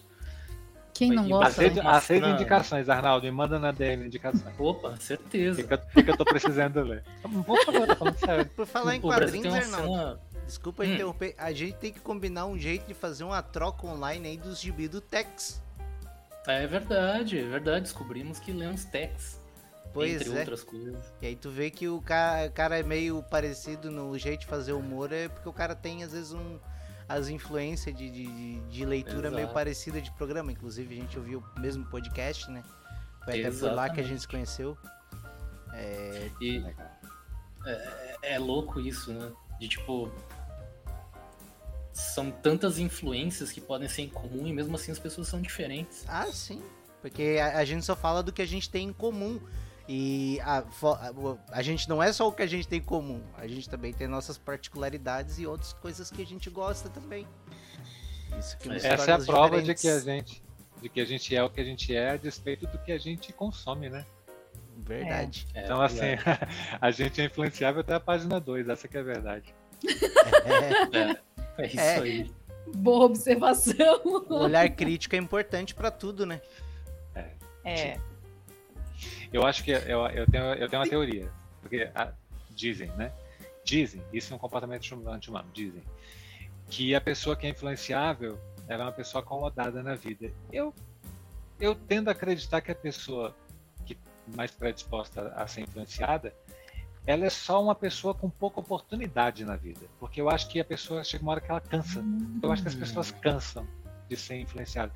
Eu acho que quando ela entende que existem outras formas de viver, se colocando, participando, né? Uma forma mais participativa de, de viver, ela gosta, ela se empodera, ela se sente importante e ela entende que ela não precisa sempre seguir uma cartilha. Ela pode ajudar a construir uma cartilha nova. É sobre isso, entendeu? É, e Eu vi uma cena ótima agora. a Renata fazendo um Cortando brinde. completamente. Foi Ah, meio porque que um. Desculpa, Meio que- mas eu não consigo beber sem brindar. E ele já ia sair, eu falei, volta aqui pra brindar. Ele, mas tá gravando. Eu falei, e daí? Não, não, meio não que aquele bebo. meme do. Vou brindar com você com a minha aguinha, quando Renata. Isso aí, Aí, ó. vou brindar com a minha água também aqui, ó. Nosso vazia. encontro. Foi meio que aquele meme do nem todo herói usa capa, porque entrou só a mão com a taça. Assim. Boa, boa. Muito divertido é. isso aí. Eu gosto de Sim. vinho, gosto muito de vinho, mas eu não detesto que bebam sem brindar antes comigo. Eu fico indignada que bebam sem brindar. Gente, Pode ser ó, eu, bobiça? Pode, mas né, tem que brindar comigo. eu preciso só fazer uma observação que eu faço muito mal isso. De, de, Hum. de reuniões de sala e tal, porque eu fico olhando para as pessoas que estão na sala, eu esqueço de olhar para a câmera. Então, ah, eu desculpa, também. Não tá Às vezes, eu também. a- às vezes eu olho aqui, ó, problema. dou aquela. Porque, É, é, Ninguém assim, olha, né? Ninguém olha pra É, câmera. Eu tô no celular, podcast- então fica longe a câmera. É. Eu nem consigo, porque eu tenho que olhar pra tela pra ficar monitorando e, tipo, é, a imagem é só pra dar um adendo, porque o que importa mesmo é o que está sendo falado, né? É, Aí agora que você me avisa, eu espero que tinha colocado um pouco a voz um pouco mais grave. não, você tava falando lá no começo do podcast de, sobre é, sotaques, entonação de voz, esses negócios. esses- eu fico brincando com o Arnaldo, porque ele é radialista, né, há 15 anos. E daí eu sempre brinco, por que, que você não fala com essa voz assim, essa voz de rádio? Isso até isso mudou, né? Porque agora tem menos, né? Cada vez menos. Cada vez mais tá se dando valor à comunicação no, no tom de voz natural da pessoa, né? Olha, eu só sei uma coisa. Tudo que eu trabalhei de voz na minha vida, para minha profissão, que é, que é essa coisa da voz sempre colocada, impostada, né? Falava no teatro, aquela coisa da caixa torácica. Foi tudo pro saco com o TikTok. tudo. Anos de aulas caríssimas. Fali meu pai, fali meu, eu mesmo com meu trabalho. Foi tudo beleléu. Tudo, sabe? É tudo aqui. Ah, quando você vê, você tá lá, aqui, ó. Minha esposa, ela chamou, ela criou uma palavra chamada, amor, eu achei que esse vídeo está um pouco balafoiado. Então vamos dar uma segurada. Balafoiado. Balafoiado. Aí eu entendi que já tem muito grito, tem muita mise-en-scène, tem muita cara, então vamos desbalafoiar esse vídeo um pouquinho? Aí vamos. Uhum. Aí é quando a gente consegue deixar ele um pouco mais enxuto. Porque eu vou Essa perder na palavra pra minha. mim é nova, deixa eu anotar ela. Porque eu Ela inventou, dela. é maravilhosa. Eu salvei no meu bloco de notas. Neologismo. É o Eu neologismo. já achei que falar, amor, olha aqui, amor, vê se tá muito balafoiado esse. Ela, não, esse tá ótimo. Então vamos- Palafoiada. vamos Não, tá anotado. É maravilhoso. É, Ela vai me matar. eu criando essa neologismos. É, e eu, quando eu fui fazer. Que eu fui comprar um microfone pra resolver fazer os podcasts e tal, a primeira coisa que eu fui tentar fazer é tirar um pouco o meu sotaque e tentar aprender a impostar mais a voz. Eu descobri que não serve pra Ah. nada isso. É só perder. O cara pode falar do jeito que o cara quiser, desde que o cara consiga entregar a mensagem, tá tudo certo. É isso. É sobre isso, exato. é exatamente isso. É a, Eu também já é a descentralização da comunicação, né? Antigamente eu ficava tentando me colocar, sabe, assim, pô, É. ah, agora eu tô aqui, já- eu tô aqui só a cabecinha já, pra chegar melhor. Eu, eu- cada vez mais a internet é isso, né? Quanto mais de verdade a gente conseguir ser, eu acho que a mensagem É. chega mais rápido. Chega, não é que ela chega mais rápido, porque ela chega na velocidade pra todo mundo, mas ela chega melhor, com mais qualidade, eu acho, né? Eu acho Uhum. que é isso. É. Acho que a gente, a gente olha assim, a gente não, tá- não tem essa possibilidade de olhar no olho uns dos outros, mas é quase como que sim. Porque a gente está sendo muito de verdade. Acho que quem está assistindo ou ouvindo percebe isso. Isso faz muita diferença para o conteúdo que a gente está é, verdade. oferecer, né? Eu acho isso bacana da parte de quem cria. Ser de verdade é um diferencial. E, e Isso que aí. bom que a gente tá aprendendo a admirar isso, né? É. É. De, de ah, maneira posso falar geral. uma coisa? Claro. eu queria, eu tento difundir essa, essa ideia para todo quanto é lugar que eu vou falar que me convidam. Principalmente para quem cria conteúdo e principalmente para quem cria conteúdo como os que eu crio. Conteúdos que mexem com as pessoas, sabe? Que conteúdos que, que sugestionam, que fazem as pessoas pensarem, motivacionais, desenvolvimento pessoal, reflexão, crítica, opinião. Todo mundo que bota ali a palavra para jogo, ou seja, seja na vertical ou seja na base da, da amizade, Uhum. que as pessoas tenham alguma responsabilidade de não serem tóxicas positivamente. Porque demorou muito para a gente entender que a vida perfeita dos coaches só é perfeita para os livros que eles leem. Então Uhum. é muito importante a gente entender e fomentar que tudo aquilo é importante. Aquilo ali não- eles não tiraram do nada, do, do mais absoluto nada. Só que esqueceram de avisar que não serve na mesma medida para todos nós. É. Então eu acho importante para quem se a fazer o conteúdo que a gente faz, sabe, assim, de refletir, botar a pessoa para pensar, de deixar a pessoa entender que pode não dar certo para ela. E que não é que aquilo que eu falei, assim, se aquilo que eu estou falando que deu certo pra mim não deu certo para você, não quer dizer que não tenha uma outra possibilidade. É, mas assim, entenda que não vai ser desse jeito para todo mundo. Então assim, quando bota coisa nessa capa da solução milagrosa, já ó, eu já saio até da rodinha Foge. Uhum. Já não Foge. já fujo, porque é- é- acho isso tóxico. Eu acho que a gente vi, tá saindo esse. Há uns dois anos atrás foi pior. Mas a gente está saindo agora. Mas ainda tem. Essa coisa da positividade tóxica precisa ser banida. Isso é muito daninho. Isso acaba com a autoestima de qualquer pessoa, com o amor próprio de qualquer pessoa, fode com a cabeça de geral.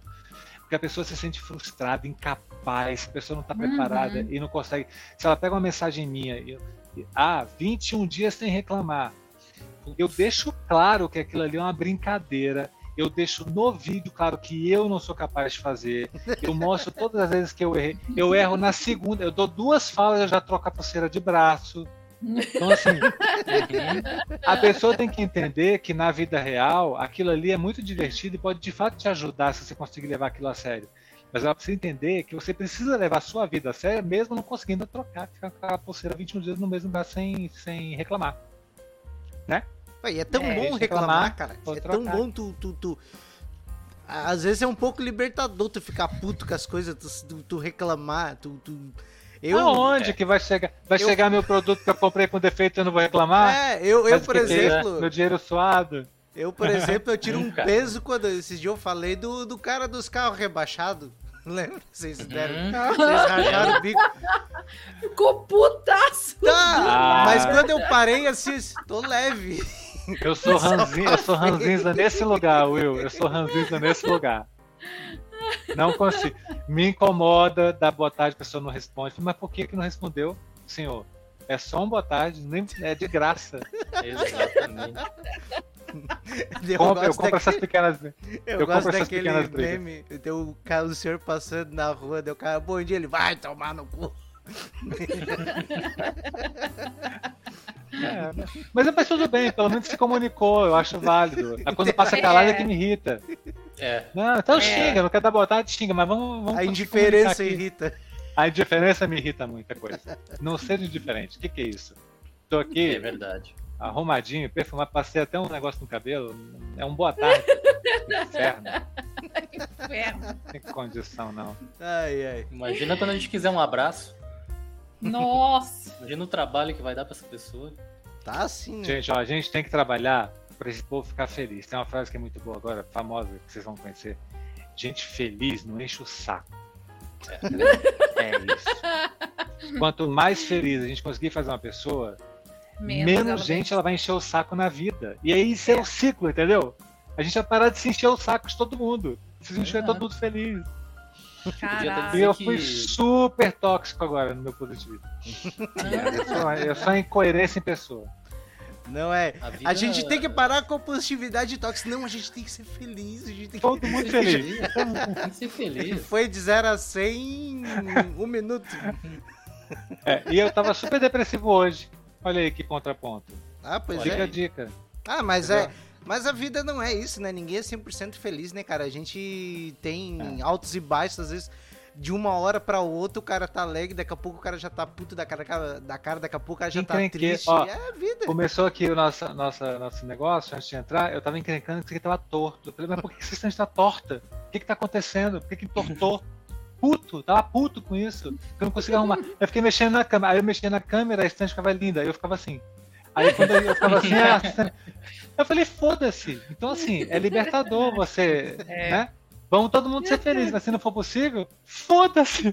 Foda-se. Eu fico É puto aí. quando a gente tá aqui tentando configurar o som e tal, pra ficar tudo meio equalizado, e daí do nada a minha mesa de som aqui, porque a rede elétrica é uma bosta, aí do nada começa a dar uns barulhos, uns chiados, bem na hora do cara começar o programa, dá vontade de tacar fogo em tudo. Tá louco. Uhum. Cara, sigam o exemplo do meu amigo. Esses dias eu dei boa tarde pra ele. Falei, oi, boa tarde. Desejo que a tua segunda seja leve, tranquila. A resposta foi curta e grossa. Chegasse tarde, tá bem pesada. Eu falei, porra, então tomara que ela perca peso, filha da puta. Foda-se. É nesse Foi o que aconteceu. Eu ia responder como, né? Chegou tarde. Você sabe, você sabe que eu me tornei um pouco essa. Eu, eu, eu piorei, né? Eu, pior- eu era essa pessoa muito mais tranquilona, "Ê, oba, oba." mas eu piorei. Eu, eu, tinha uma, eu tinha uma produtora, eu tenho ainda, mas eu, com as portas abertas, eu fiquei, sei lá, seis anos com ela. Uhum. E aí ela acabou se especializando em música, então Olha. trabalhei com todos os nomes da música do nosso país é, antes de 2018, com todos eles. É, não, não vem falar. Caneta azul sei não lá. rolou. Manuel? Gomes. Manuel Não, Gomes. Melim. não- Melim, não, gente. Ah, fiz, fiz clipe com Melim. Não, mas sei lá, Melim. pegar um. É, fiz, eu fiz o primeiro. Meu abrigo, eu fiz o vídeo ali. Olha aí. Eu queria o Olha que contato do. Manuel Gomes. Pra gente gravar um Freak News Show. Gente, eu fiz, eu fiz, olha, eu fiz o primeiro show da Anitta. Anitta. Larissa. Olha só. É, eu fiz o primeiro show das Poderosas aqui no Rio de Janeiro. Eu fiz o making off Olha que do massa. show dela. E aí, a gente fazia after, chama after movie. Então, então por, que, que eu, por que, que eu falei sobre isso? Porque eu fui me tornando uma pessoa pior. Porque eu fui conhecendo. Não é o caso da Anitta, tá? Ela é maravilhosa, eu Uhum. juro que ela é maravilhosa. Mas eu fui conhecendo muito artista que vocês não acreditam assim. Pau no tipo, cu. Acredito. Gente, mas cai um, é, cai um apartamento na sua cabeça. Você fala assim, mas não acredito que é isso. Que coisa lamentável. Aí, pior que isso, é a equipe que tem por trás dele. Que muitas vezes a pessoa é uma cantora maravilhosa, mas a equipe Uhum. é uma desgraça. Então, assim, você, é, é um ambiente muito carregado. Aí, quando, não, é- quando a equipe é legal e a equipe é maneira, é a casa de show que é uma merda. Então, assim, então, viver naquele ambiente do, do, do backstage me tornou uma pessoa pior. Então, ali eu aprendi a reclamar muito, aprendi a xingar Uhum. muito. eu quero- quero que se- Então, que se exploda, que não tenha show. Pro Foda-se. inferno, vai. Caiu. Foda-se. Caiu. Ah, caiu a bailarina. Quem foi? Ah, do cabelo cacheado? Foda-se ela. Ah, foi a loirinha? Não, vou ajudar a loirinha, gente boa. Me deu refrigerante. É isso, gente. Então, assim, esse ambiente é muito ruim. Preciso dizer isso aqui, tá? Artista, daqui a pouco eu trabalhei, um beijo pra vocês. Tá todo mundo assistindo vocês com perfil fake, que eu sei. Mas. mas, mas assim, a equipe, o staff, o staff geralmente não é legal. O staff, eles acham que eles precisam mas eu sei o que que é, gente. É porque eu acho que se eles forem legais todo mundo, o pessoal acha que meio que monta, sabe? Hum. Aí quer ficar entrando, furar filho, pega por você e tal. Eu entendo um pouco. Imagina, você faz um show por dia, sei lá. Se for legal Eu pra não- todo mundo também. Eu discordo que é um lugar que te deixa uma pessoa pior. Eu acho que te deixa uma pessoa mais tolerante ou menos tolerante. Cara, Renata, eu era Porque- legal, cara. Eu Não, era mas tu não legal, deixou eu de ser legal porque tu reclamou, porque tu xingou alguma coisa. Tipo, não, não, não vou falar. Que, tipo, eu sou muito boca mole. Eu, eu sei xingar, eu sei retrucar, mas Não, tem Renata, eu levo situações pro que eu deveria e eu, Eu- não eu- faço. Eu organizo o ranço, Renata. Ah, eu não, deixo de não ouvir a música da pessoa. Cataloga. Ah, eu não Eu- organizo. eu-. Música, música que, que, que, que foram hinos da minha vida. Momentos da história, não ouço mais limei. Eu corto, não ouço mais. Eu, eu, eu organizo meu ranço. Ah, mas isso aí eu também tenho. Se, pega uma, se eu pego o ranço, tipo assim, tu não respondeu. Eu falei pro Arnaldo, aquele filho da puta pediu o e-mail, eu passei o e-mail para ele, ele não respondeu. Eu aí eu não falei lembro pro Arnaldo, conversa. manda mensagem para ele. Aí Ah, ele tá. assim, eu vou mandar. Aí eu falei, então tá bom, se ele responder, ok. Mas pra mim ele não respondeu. Aí eu fui lá no TikTok, falei de novo, poxa, lê- pode ler aquele comentário puta. Era assim que eu tava no dia. Falei, poxa, tu não respondeu a minha Em mensagem. qual vídeo tá que eu quero ver esse comentário? Agora eu fiquei curioso. Eu também quero. Nossa, não vou achar nunca. Mas funcionou. Olha aí a comunicação efetiva. É, É. funcionou. Funcionou. Essa é, essa Mas, é tipo a assim, vantagem da internet. O cara ser meio cara de pau e Eu acho, eu acho que eu pegaria ranço também se uma pessoa fizesse. Eu pego o ranço se uma pessoa faz mal pra mim. Mas Tá. não sou de catalogar, não. É, eu não sou, não, não. Eu sou, não. eu sou Nem organizo organizado. também. Nem organizo. Não, mas é bom organizar, sabe por quê? Porque você dosa. Ou seja, eu sei até onde eu Não. posso ir. Se eu vou, se eu vou na emoção, eu perco a medida, eu perco a amizade. Entendeu? Eu acho que não precisa. Ah, Então eu vou aqui organizado. Eu sei os limites. Hoje em dia, por estar organizado, eu consigo encontrar com eles no evento. e tá de boa. Cara, de boaça. Tipo, não senti nada. Eu não tô trabalhando mais com você, seu palha, seu pulha. Agora você tá só cantando bem. Entendeu? Aí chega Só lá isso. Ô, Mas, ó, como é que tá? Não, É exceção, tá? Graças a Deus, a maioria das pessoas é muito gente boa, cara. Só, só fiz amigos, só gente foda. Ah, que legal. Mesmo, mesmo. Desses assim, de popularzão, sabe? Eu ia falar, mas melhor não falar. Vai, vai, vai gerar deixa pra lá. Raimundo Fagner. Nunca Quem? Nunca- Fagner. Quem Não, mas, ó, desse-. Ó, Ludmilla, Anitta, Sorriso Maroto, todos esses, essa galera toda. né? Lulu Santos. Olha só. Lulu Santos é gente boa? Comigo foi, muita gente boa. Tem histórias, né? Mas comigo foi muita gente boa. Lulu tá na fase ótima, gente. Lulu tá amando, Lulu tá uma pessoa maravilhosa. Ô, Arnaldo, tem um, tem um caos do Lulu Santos aí na, na, na tua terra, né? No Rio Grande do Sul. Com o Hum. comunicador da Gaúcha, né? O, o Luiz Carlos Osterman. E daí ele tá Sim. ali, ele, o Lulu Santos ia fazer um show no Rio Grande do Sul, tava divulgando o show, ele conversa na rádio e tal. E aí o, esse, o comunicador ele não se preparou nem um pouquinho pra fazer a entrevista e tipo ele foi fazendo umas perguntas que tipo não fazia sentido porque já tava no, no, no encarte do show, sabe, algumas coisas. E não, daqui a pouco assim o Lu- o Lulu Santos ficou puto, pegou e desligou, ele só meteu assim: "Caiu a ligação do Lulu". E ele fala exatamente assim. É, Deve ter na internet isso aí, velho. Tipo, ele Eu acho que Dá tem. pra ver que o cara tá totalmente desconfortável e o outro, tipo assim, não. Sabe, ele não se preparou o mínimo, assim, pra sustentar a conversa sobre o cara tá querendo oferecer, sabe? Foi bem engraçado. Tem, tem um caso assim Ah, de esse- rádio com o Lenine. Ah, a lapela. Ele é, ficou putaço assim e foi embora. Ah, mas olha, isso, isso é o que eu mais vi na minha vida foi isso. Tem muito caso assim mesmo. Tinha muito. É, imagina, deixa eu levantar um. Eu fiz, um, eu fiz o making off do primeiro DVD da Preta Gil. Olha, É, você imagina quantidade de problema técnico que acontece, e aí, e aí nem tudo pode chegar até ela, e aí quando chega, ela fica. Imagina uma cantora, vai gravar um DVD, descobre que tem um. A Anitta. é, Uhum. eu, fui, eu fui fazer o making off da Anitta, então filmar os backstage e tal. Fazer uma construção, uma edição. Eu edito também. E aí. Bombril. E, é- é, e aí, o pessoal do videografismo chegou lá com o videografismo para ela aprovar no dia. Pra, ah, esse ok, esse não, esse vídeo vai alterar, deixa eu ver como é que ficou e tal. E aí descobriu-se ali na hora que ela inventou. Não inventou, vai, ela quis fazer uma troca de roupa a mais. Então ela precisava de alguma coisa que ficasse passando ali enquanto a banda improvisava para ela poder trocar a roupa que ela queria botar. Queria botar uma roupa que precisava de mais dois minutos. Só que a galera do videografismo não tinha nada ali. Eles eram de fora do Rio de Janeiro, então eles chegaram ali com o que eles tinham. Então, assim, eles mal mal tinham o próprio laptop para poder executar, mas não tinham os artistas que fizeram aquilo, eles eram só os técnicos. Aham. Aí eu falei. E aí ela tava surtada. porque ela falou: eu vou perder uma roupa inteira, várias músicas com uma roupa inteira, porque eu não tenho como trocar de roupa. Aí deu um. Não vou falar com o piti, porque ela estava na razão dela. Ela falou: gente, mas Sim. isso não é tão difícil de resolver. Então me ajudem a pensar, me ajudem a pensar. E ninguém achou nenhuma solução. Aí eu, todo prestativo, fui lá, falei: com licença, com licença, com licença. Talvez eu possa ajudar. Cara, nesse talvez eu possa ajudar, juro, foram acho que umas 30 pessoas assim, ó. Ela já falei, pegou ele pelo pescoço. Fala! Como? Como que tu falei, pode ajudar? Vamos só dosar a expectativa. talvez não seja.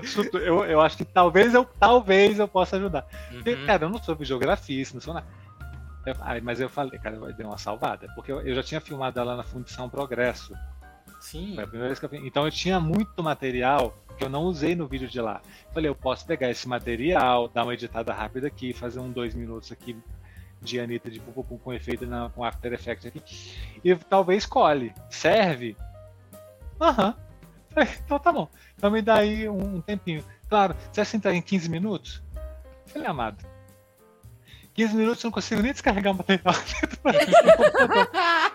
me dá aí uma hora. Aí as minhas sócias falam, uma. Imagina, a gente faz um videolink, você não hora um mês. Então, você pediu uma hora pra fazer dois. Eu falei, ah, gente, né? Vai começar o show. O Rio de Janeiro está parado. Se vocês É. souberam disso. Parou o trânsito do Rio de Janeiro inteiro esse show. Mesmo, não, não se andava no Rio de Janeiro. Falei, a gente precisa desse show. Então é isso. Eu falei, vou fazer, vou fazer. Cara, eu fiz em 40 minutos a parada. Aí eu cheguei assim, parecia que eu tava para apresentar pra Anitta, pra né? Que ela quer provar. Sentei, ela estava de lingerie. Você chega lá, eu todo trabalhado no preço com minha pochete, né? Câmerazinha e tal, meu laptop, todo trabalhador, menino trabalhador. Cheguei lá, eu trouxe aqui o pra você tocar de roupa de geografia. Bota aí, bota aí, bota aí. Abri aqui a menina do de sutiã. Gente, tá muito profissional, tá maravilhoso. Aí eu cheguei lá, sentei, ela assim. "Hum, uhum, uhum.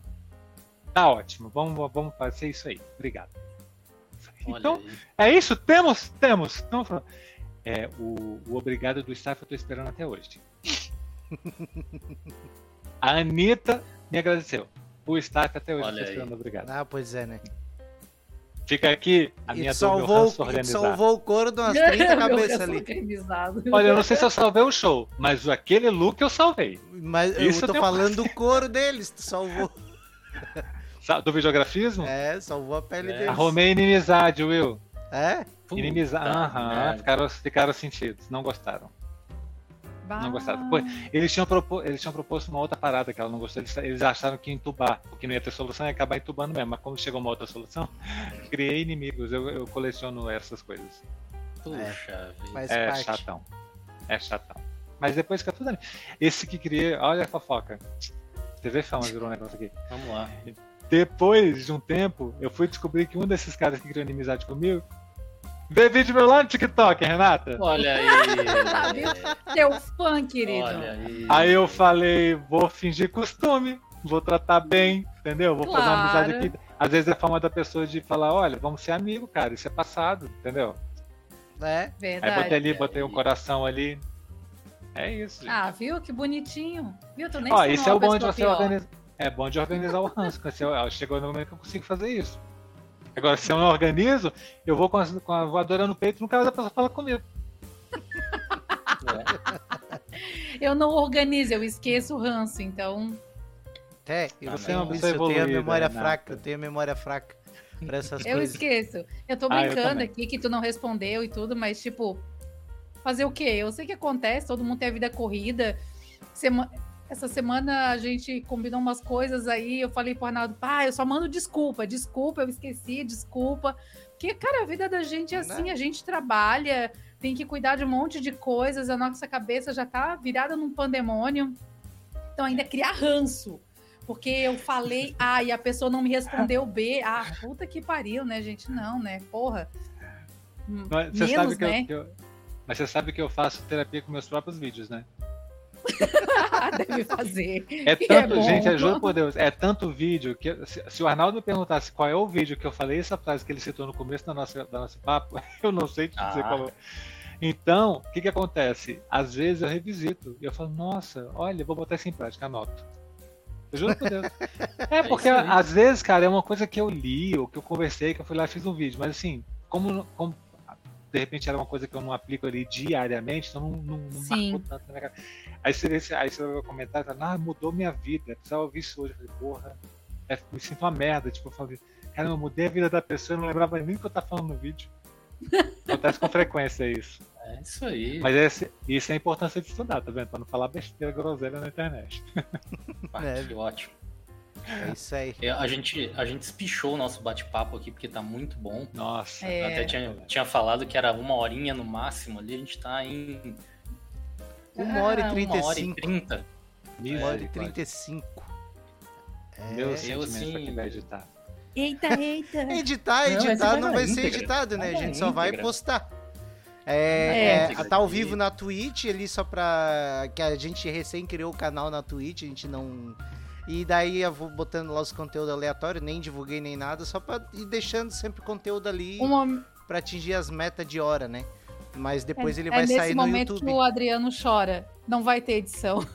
Não, edição. Tudo bem, tudo bem, tudo bem, tá tudo certo. É... Já falei tanta merda na internet, não vai ser aqui. Nada não, mas você aqui. não falou merda nenhuma, pô. Você, você, você se saiu mas... muito bem, pô.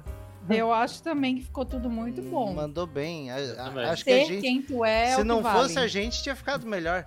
Não, não vocês me deixaram muita vontade. Posso, posso me adiantar no agradecimento, então? Claro. Pode. Quero agradecer, agradecer pelo espaço, pelo convite. Brincadeiras à parte, eu fiquei muito feliz com o seu convite, Renata.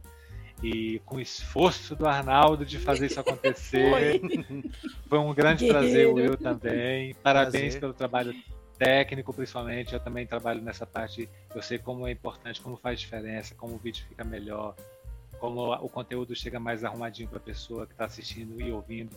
Isso faz muita diferença, isso mostra o empenho e a dedicação de vocês, é, o amor com que vocês fazem o que vocês fazem, isso faz muita diferença.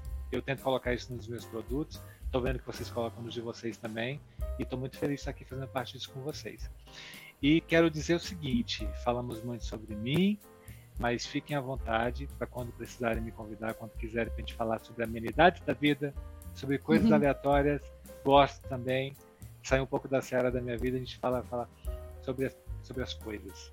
E sobre política, o Will fica à vontade também. Não sei se eu sou muito bom, não, tá, Will? Dizem que eu falo bem, mas eu não sei, não. Eu, eu me esforço. Eu vou, eu vou melhor nas coisas da vida. Política. O negócio do ranço organizado com a política não costuma aplicar, não. Ali eu perco as estribeiras, então vou precisar de moderação, talvez. Mas, ó, quiser falar sobre qualquer outra coisa, eu tô sempre aí, tá bom? Obrigado pelo convite. Não, Adorei. com certeza o convite aí já tá refeito por uma uma próxima oportunidade aí. Foi, foi um prazer. Eu, vou ser sincero, eu não. Eu, eu não participo desse podcast. Eu só fico cuidando. É, ele no, não participa. No, nos bastidores e tal. Mas hoje eu tava afim de participar. E eu não, não realmente ah, não bom. me preparo para esse podcast, não estudo convidado para esse podcast, só fico ouvindo. Mas foi muito divertido conhecer a tua história. Fui conhecendo a partir do que tu foi contando. Depois que eu vou lá dar uma fuçada nas tuas redes e tal, dar uma espiada. Foi, foi bem legal. Assim. Mas vê, vê, vê os melhores. Vê o que tá fixado. Vendeu bem, Tem muita vendeu... coisa ruim. Não, mas tu vendeu bem teu conteúdo, pô. Vendeu, pô, vendeu. Lá, vendeu bem. Fica ali em cima. Ali em cima o cabelo tá melhor. a voz tá melhor. O assunto tá mais atual. Vai, vai por mim. Vai, vai, fala comigo que vai estar bem. Falar em cabelo, eu já me arrependi de fazer vídeo, era só pra ser podcast mesmo, porque tá louco. Eu, tô, eu já tô indo pro pau. já tô, já tô na descendente. Renata, Ai, eu vou te imitar, Deus. vou abrir meu vinhozinho ali agora, tá? Em homenagem ao Bom, é, é isso, aí. aí. Imite, amei, que é muito obrigado. bom. Muito obrigada também, hein? Muito Parabéns obrigada. Pela, pela iniciativa do programa e vida longa a vocês todos, viu? Obrigado. Eu vou, eu vou agradecer de novo para quem acompanhou todos que a gente fez, esse aqui foi o programa mais pauta livre de todos, né? Foi. Uhum. Pauta livre. Ai, a quinta série que habita é. em mim. Saúde a quinta série que habita quem está ouvindo esse podcast. É. Pauta assim, livre. E, eu adorei, porque realmente me limitei a ouvir. Assim, foi incrível mesmo. Obrigado, Adriano, por ter aceitado, ter participado. Demais. Obrigado mesmo. vocês. Obrigado vocês. Foi um imenso Maravilhoso. prazer, de verdade. Precisando, eu tô aqui de volta. É isso Agora a gente já tem um contato deles. Ah, agora não. ah, Tem WhatsApp, agora já era. Não tem justificativo. Agora, agora não tem mais. Só se volta. ele bloquear. É, Faz assim, Arnaldo, manda passa pra mensagem, mim, chegou passa só um Will, verdinho. daí ele vai, ele vai ter que ir Não bloqueando um de cada. Aí eu ano- Não a- vai acontecer. adiciono- é brincadeira, gente, é brincadeira. Mas- Faz, faz uma lista lá, bloqueia todos de uma É vez. aquele do vamos combinar. pra e- um, dá pra todos. Agora que ele falou que ele, que ele organiza o Hansel, né? Menino complicado. Ih, Já tá tudo catalogado lá, já feita a ficha corrida. bicho, lá tem lá Renata, Arnaldo, William. Não, eu fiquei traumatizado. Eu já botei ali estrelinha na Renata, na Renata, falei, né, pra não correr o risco de não ir pro meu principal. Falei, pra não passar essa vergonha de novo. É isso aí. Muito bom. Ai, muito Ai, obrigado, Deus. rapaziada. Obrigada Eu vou também. fazer aquilo que o Will sempre pede pra eu fazer, que eu nunca faço. Quem ficou até Hum. aqui, deixa o like, comenta, vai lá e marca o, o Adriano. Se Arroba inscreva. Adriano de Carvalho. Se TikTok, inscreva. Instagram, e Fala se bem ou inscreva. fale mal, mas fale da gente. Não é Achei de que- Carvalho, é de Carvalho. De Carvalho. Eu achei que você fosse me sacanear, falar, vai lá, pede pra ele te adicionar, vai falar de Baby Brother. Já tá bom já. Vai lá. Ele não perde um dia de Big Brother e vai resumir tudo pra você. É isso. 5 horas da Você manhã viu? vai ter todo a- o release de tudo que aconteceu no, no, no dia anterior. Pode ir Não lá, que é faça isso. garantido. E eu boto a minha mão no fogo que vai estar lá todo dia. Isso aí. Dia, dia de paredão é live de 9 horas. É isso aí. Misericórdia. Misericórdia. Ai, meu Deus do céu. Ai, O, meu- o- o meu desespero é saber que tem gente que acredita, Arnaldo. Para com isso. Tem. tem. É, gente, tem. é, é- é brincadeira. É A brincadeira. gente tem. A gente aumentou, assim, a, a gente aumentou significativamente os números no último ano. E eu comecei a ver que o pessoal não sabe interpretar ironia, piada. Sempre, Não. sempre tem Não aquele que leva a sério. Eu tô Não, começando não a leva pro coração. Sim, É, no, no último podcast que a gente fez lá, o bolão de falar das mortes, do- dos famosos e tal, o tempo todo falava, gente, é brincadeira. Gente, é fanfic, isso não vai acontecer. Não é o desejo da gente, porque tem pessoas que de fato acreditam que a gente está falando uma verdade. É. bem complicado. Mas é bom, a gente sempre diz que é brincadeira. Mas ia ser engraçado, né? O Mike Tyson morrendo afogado porque engoliu a orelha do Holyfield, né? Seria. Ai, Deus, que pecado. Não, se o cara acredita numa teoria dessa, porque a teoria que eu fiz no programa é que, pra quem não sabe, o Mike Tyson mordeu o Holyfield na luta, e aí eu criei a fanfic de que um pedaço da orelha ainda tá alojado no estômago do, do, do lutador e isso vai dar uma complicação no estômago dele. Se isso acontecer, ó, Nem tem como, meu Deus do Né, céu, Se isso acontecer, tu vai fazer uma pontuação show lá no bolão. Aí ele vai ganhar o jogo, gente. Não! é e isso o aí. prêmio do bolão é um boneco do Clayton Rasta. Ai, misericórdia. Não sei se o Adriano Não. conhece o DJ Clayton Rasta, mas. fica Bota aí a no YouTube. Pesquisar no YouTube. Ele, ele deveria vou ter sido nomeado, pelo menos, pra concorrer ao Prêmio Nobel da Paz, porque ele conseguiu juntar dois, duas facções diferentes no Maranhão pra curtir o mesmo rolê dele. Então, Exato. Meu Deus. Carisma, pacificador. chama carisma. Exato. O famoso cabeça de gelo. E é isso aí, gente. É isso aí, rapaziada. Hum, Eu ia dizer uma boa noite, né? Mas enfim, uma boa noite, uma boa tarde, um bom dia pra quem tá terminando de ouvir agora. Até o próximo episódio. leve. Tchau, tchau, pessoal. Fechou.